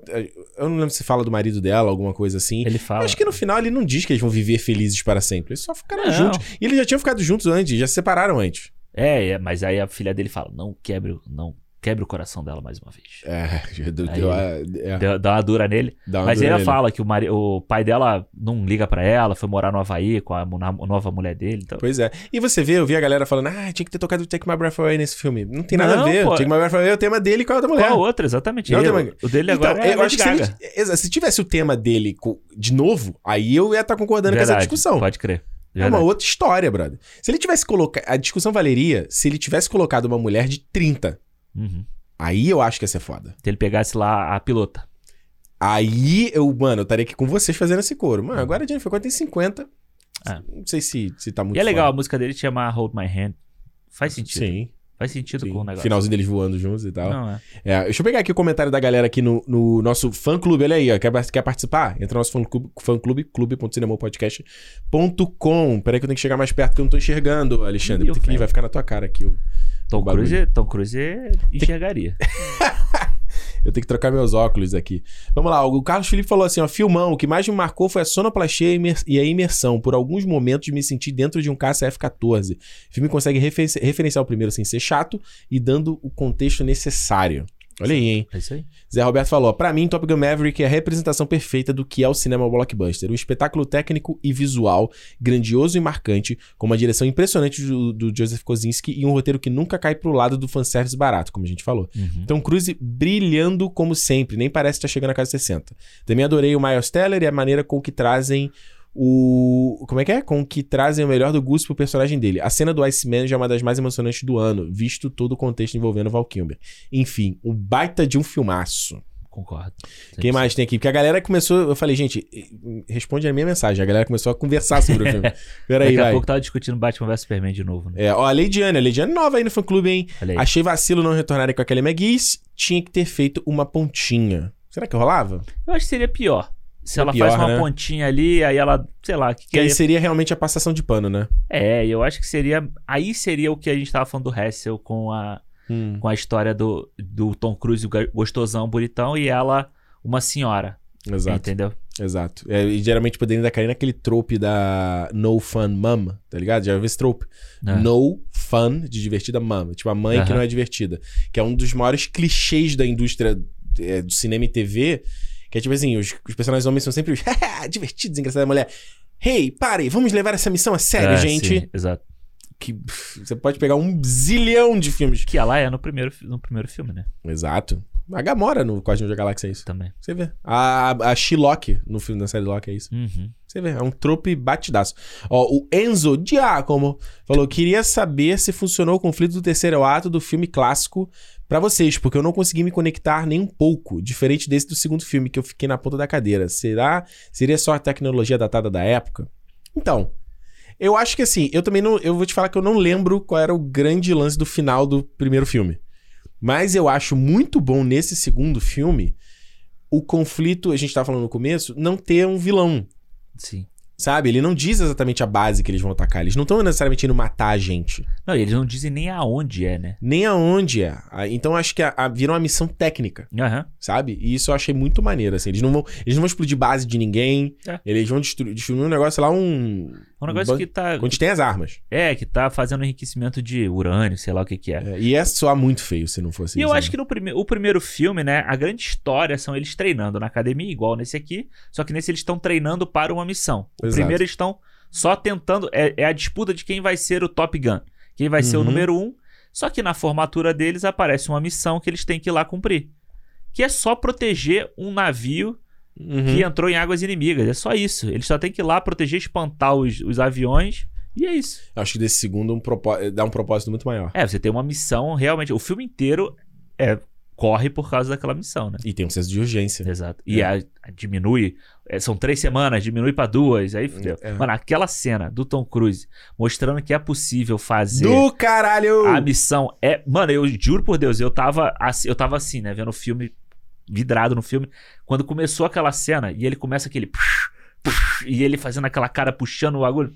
Eu dei uma chegadinha pra frente assim. E na mesma hora a cena cortou e aquele cara que, é o ajudante do John Hamm lá, o Aham. braço direito dele, ele faz a me- fez o Chega mesmo movimento. Te deu uma chegadinha e, a- e apo- apoiou a cara assim. Eu falei, caralho, é isso mesmo. É isso. A É sensação foda. é essa, pô. É, é foda. Isso é uma, mostra boa direção de trazer atenção, a montagem, né? Porra, excelente, né? Caralho. E eu ainda quero ver esse filme quando sair no Blu-ray pra ver se ela tem 2 minutos e 15. Por que ele Porque Ah, a ela é- missão ah, tem é? que ser feita em 2 minutos e 15. Aham. Se ele faz o. o- Aí o vai tomar no cu. Porque ele fica um tempão ali. Eu falei, cara, tem algum lance nessa porra. Vamos ver. Quando sair, eu, eu vou ver. Tira teima. Tira tempo. Vamos pras notas, Alexandre? Vamos. Mano, vou começar, tá? Vai você lá. o seguinte. Olha, como eu falei assim, cara, o Top Gun Maverick não era um filme, não era, eu não tenho tanta conexão com o primeiro, mas a- a- por mais que fosse um filme que eu tava muito interessado pra ver, era um filme tipo assim, mano, quando sair eu vou ver. Não era aquela, mas eu acho que a, a- pandemia nesse aspecto começou a gerar essa mítica em torno do filme, de tipo assim, Aham. caralho, o filme foi adiado de novo. Caralho, o filme foi adiado de novo. Só que os caras conseguiram re- é, deixar a chama acesa que filmes, por exemplo, o 007, acho que não rolou. Aham. Ou outros filmes que foram tão adiados que aí meio que quando lançou você já meio já tava de saco cheio, sabe? É. Eu acho que rolou uma co- coisa até do próprio marketing de, de- da música, por exemplo. Será que a Lady Gaga já não fez essa música lá Há atrás? muito tempo, né? É, a do 007 pô, ganhou Grammy e o filme foi lançado dois anos depois. É. Será que ela, de repente, ela fez lá atrás, filmou lá atrás esse clipe? Pode E ser. Saiu só agora, sabe? Então os caras, eles fizeram uma parada muito maneira de reavivar, eh, deixar essa parada viva do que era esse filme, da experiência que você só vai ter no cinema, sabe? E isso é o que a gente tá falando aqui. Se a gente. Acho que, né, se- não tô falando que é fácil fazer. Aham. Mas se quer trazer a galera de volta pro cinema, é uma experiência que a galera só vai ter no cinema. Quem vai ver isso em casa não vai ser a mesma coisa. Exato. Não tem como. Impossível. Não, Não é. tem. Não tem. Se eu ficar do som, não tem. A tua TV pode ser gigante. Se você quer o somzinho da caixa de som da TV, desiste. Uma merda. Quando o avião fizer aquele puff que acabou. ele faz. não acabou. Não vai acabou, rolar. é. Não vai. Pô, eu fui nesse no IMAX novo que eu te falei, pô, a Ah. caixa tava aqui do meu lado. Caralho. Bah! Falei, a gente, eu te ofereci pra gente ver o filme de novo. Você não, não quis. Não, o cinema que eu fui. Eu vi a primeira vez que eu vi, eu fui no IMAX também, tava com som. Pica. Eu gosto de ir no IMAX por Pica. causa do som. Eu não gosto de ir no IMAX por causa da tela. É, o Eu som gosto é de ir por causa do som. E quando eu fui ver agora na segunda vez também tava muito bom. Tá maneiro? Ai, aí é fantástico. É, e eu acho que, mano, é o que eu te falei, assim, o, o que eu gosto do filme é que ele tem uma vibe muito boa, sabe? Ele é um filme muito positivo de, de, de, sabe, ele trazer um pouco da, daquela coisa de... da fantasia do cinema. Aham. Sabe? Sabe quando a gente vê um filme clássico do Spielberg, que tem aquela fantasia, aquela magia, sabe? Isso. Esse filme ele consegue trazer isso nessa vibe, tipo assim, gente, beleza, a gente tá falando de, te- de coisas que são reais do nosso mundo, mas meio que não é o nosso mundo, É. entendeu? A gente não tá falando de guerra, imagina, traz um Ucrânia, Rússia. É. Não é- China. puta que pariu. Não é isso. Não é isso. Imagina, você terminou de ler a notícia, tu vai pro cinema e vai ver. Não. Exato. Eu acho que isso é que é o maior trunfo dele, sabe? Por exemplo, o Nolan lá no, no Dunkirk, ele pega e transforma os vilões também. Ele, ele, a gente sabe quem são os vilões. Ele cria aquela coisa daquelas bestas voadoras, né? que é muito legal é. também. Mas aqui você tem um vilão que também não tem cara. Mas, mais uma vez, o objetivo não é matar o cara. Uhum. O objetivo é se destruir uma base ali, e aí a discussão de que base é essa, onde era, se é certo ou se não é. Mano, isso é uma parada tão. É fora do filme, fora do escopo do filme. É. Acho que é legal o filme falar assim, ele. Ele se. Falar assim, é- é- entender as limitações dele quanto filme, entendeu? Mano, isso aqui não é um documentário, isso aqui não é. Uma que- crítica não, social foda. não é uma crítica social foda, não quer ensinar nada, e, eu, e, e- e justamente tipo, em pandemia, né, depois dessa. Uhum. É tipo assim, mano, é um escapismo. Exato. E cinema no fim do dia é isso. A arte no fim do dia é isso. É um escapismo, é trazer coisa boa pra gente, é fazer a gente acreditar no. Sabe? É a gente se desconectar da nossa realidade por um momento. E aí Uhum. você junta os aspectos técnicos pra você trazer essa, essa experiência. Não precisa de 3D pra te fazer colocar Não. você dentro do filme. Isso é um testamento de que É boa verdade. direção você consegue essa porra, sabe? O que eu acho só que eu não gosto do filme? Ah. Eu acho ele muito previsível. Ah, Muito. sim. E eu, e eu acho que até demais. Tipo, o filme assim, ele não me surpreende. A história dele não me surpreendeu em nada. Uhum. Nada. Quando você vê que o Tom Cruise ele ia morrer, aí eu falei, opa! Olha os cinco estrelas vindo aí. É agora. Agora o filme. Aí não, ele sobreviveu. Aí, aí aquela, eu achei aquela partezinha. Que aí o Russo vai resgatar ele. Eu acho a parte mais fraca do filme. Não. É muito corrido, ele entra na base, aí, pô, ninguém vê os caras, os dois Ah, pilotos rival na base. Ele, aquilo ali eu achei um pouco forçado Ah. demais, achei corrido. É onde o filme não, não funciona pra mim, entendeu? Eu- eu- não é que não funciona. Claro que ele funciona, ele funciona todo. Uhum. Mas que ele é o mais fraco de tudo. Sim, assim, sim, sim. Comparado Entendeu? com o resto, é. Comparado com o resto, sabe? Eu acho que esse é, esse é o grande lance. Ele é muito previsível demais, no mau, no mau sentido, assim. Ah, Existe o lado bom, que você sabe que é o escapismo é, sim. É o escapismo ali que você vai, aquela sessãozinha. Mas é, eu, eu acho que às vezes o filme pode tentar usar um pouquinho, trazer uma coisa. É, não precisa estar. Beleza, o Maverick morrer, não precisa ter morrido. mas de repente cria uma coisa ali que você realmente não tá esperando que fosse acontecer. Entendi. Acho que nada aconteceu no filme que eu não esperava que ele fosse Uhum. acontecer. Do filme 4,5, tá? Boa. Cara, eu, eu acho que eu, eu acho que essa coisa da- dele ser previsível, né, é muito doido, porque eu acho que é um previsível que a gente quer, a gente já sabe o que vai acontecer, mas a gente quer que aquilo aconteça. Aham. Sabe, tipo assim, porra, mano, fudeu, ele não tem mais arma, ele não tem mais tiro, ele não tem mais míssil. E agora? Mas ele tem o povo. Ele tem o povo, ele tem os parceiros dele. e a gente sabe que alguém vai aparecer pra, pra, pra matar o cara ali. Então, quando Uhum. o Hangman aparece, você vai dizer, porra, caralho, é isso aí que eu queria ver. Porra! Porra, é isso, é isso aí que eu queria ver. Então eu acho que tem esse senso, assim, sabe? Pra, pelo menos pra mim. E eu acho a cena, eu acho divertida a cena deles invadindo a, a, a, base ali. Meio Scooby-Doo, não? Porra, é, tipo, é, é, é total anos 80 aquilo ali, sabe? É tipo um, anjo- um rambo da vida, sabe? Que os caras entravam Tá e tal. ligado. Mas a gente não tá nos anos 80, né? A gente tá em 2022. né? Ah, mas aí pra 2022 você assiste aí o, o Nolan, que faz filme pra 2022. Não faz. Não... Ele faz? Ah, faz. Eu acho que o Nolan faz filme, sei lá, né? no multiverso dele. Ah, ele faz filme pra 2022, todo mundo quer explicação. Oppenheimer? A hora que eu falei do, do, do, do Top Gun, quando eu assisti, o cara veio. Ah, porque eu falei do Nolan, né? Eu falei que era o filme, era, é o filme anti-Nolan. Ah, eu vi. Aí o cara, por que Fez pra provocar, né? Não, claro, é claro, eu, sou- eu estou aqui pra provocar. É, O cara veio, mas por que anti-Nolan?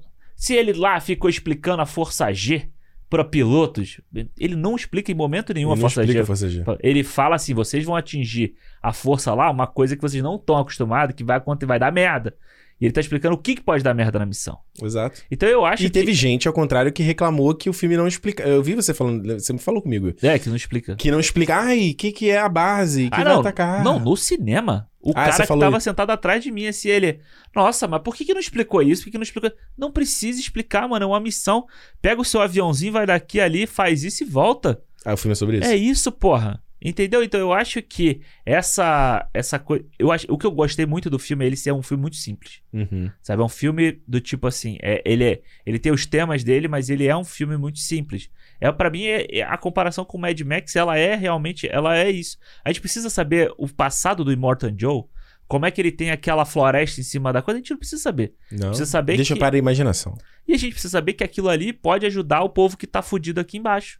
Eu acho que o do Maverick é meio que isso, sabe? Esse filme é muito sobre isso. E eu acho que esse, de novo, esse é um filme muito sobre o Tom Cruise. É um filme muito sobre uma geração de, desses, desses astros de Hollywood, de, de filmes de ação, de não sei o que, que hoje a gente vê aí o Chris Hemsworth, o Chris Pratt, esses caras tentando replicar isso e não consegue, sabe? Mas não é, né? O mundo, o mundo não é mais o mesmo, Charles. O mundo mudou. Já É. dizia Galadriel. É, the Né? world has changed. Mas eu, mas eu acho o Top Gun Maverick, eu acho que ele é. Eu, olha, eu posso estar errado. Hum, Posso estar errado, mas tem uma trinca de filmes aqui hum. que é Top Gun Maverick, Ok. o tudo. O Everything Everywhere All at Once Brabo. e o Avatar no final do ano. Que vão ser os filmes que vão ditar o que, que, é, o, o que é o cinema em 2022. É. Que é. Imperatriz, Mangueira, E, e sei lá, Salgueira. que eles vão ditar que é você ir ao cinema para ter uma experiência. É. Porque quando eu fui assistir o Lightyear agora, Uhum. passou o trailer do Avatar Hum. em 2D. E aí? Mano, é outra parada. É mesmo? completamente diferente. Tu achou, Você- pi- pior? Pior. Ih. Você não sente a sensação que o, o filme, como o James Cameron quer fazer, que é com o 3D. É, e- mas vamos com, além do 3D, o cinema que a gente viu, o, o trailer a primeira vez, é melhor do que o cinema que você viu Lightyear. É, cinema lá, o Royal Park e o Ah, não, International. é, não, sim, mas a é um cinema qualidade... inferior de qualidade, É, mas a de qualidade tela. da imagem, essas coisas... Tava Tava, é, tava bonito, tava colorido e tal. Mas eu acho que quando você vê o 3D do Avatar, Uhum. você vê o cristalino, você vê as camadas, você vê um monte mais coisa. Ou seja, vai virar aquela merda de tipo assim, você só tem essa experiência no cinema. Exato. Então eu acho que é isso. Eu acho que o Top Gun Maverick pra mim é uma puta experiência. É, a- até agora é a melhor experiência que eu tive no cinema esse ano. Eu dou cinco estrelas pro filme. Obrigado, Tom Cruise. Olha aí! Eu tava tentando lembrar a música. que eu odiei essa música, mas eu não. Eu prefiro Danger Zone ainda. Não, mas peraí, não tem nada a ver. Não, a sim, comparação é com Take Não. My Breath Away. Ah, mas, o- mas o Take My Breath Away nem toca no final do, do primeiro filme também. Não, não, mas peraí. É música de romance com música de romance. É, mas, eu, Ou, Não compara a laranja com, uma, com Ah, banana. mas eu gosto do Top Gun, pra mim é Danger Zone. Não é Lady Gaga, Não, é aí o- não vale, porque o Lady Angelson tá, no- tá no filme, porra. Ué, a outra também. Então, não, não, maluco.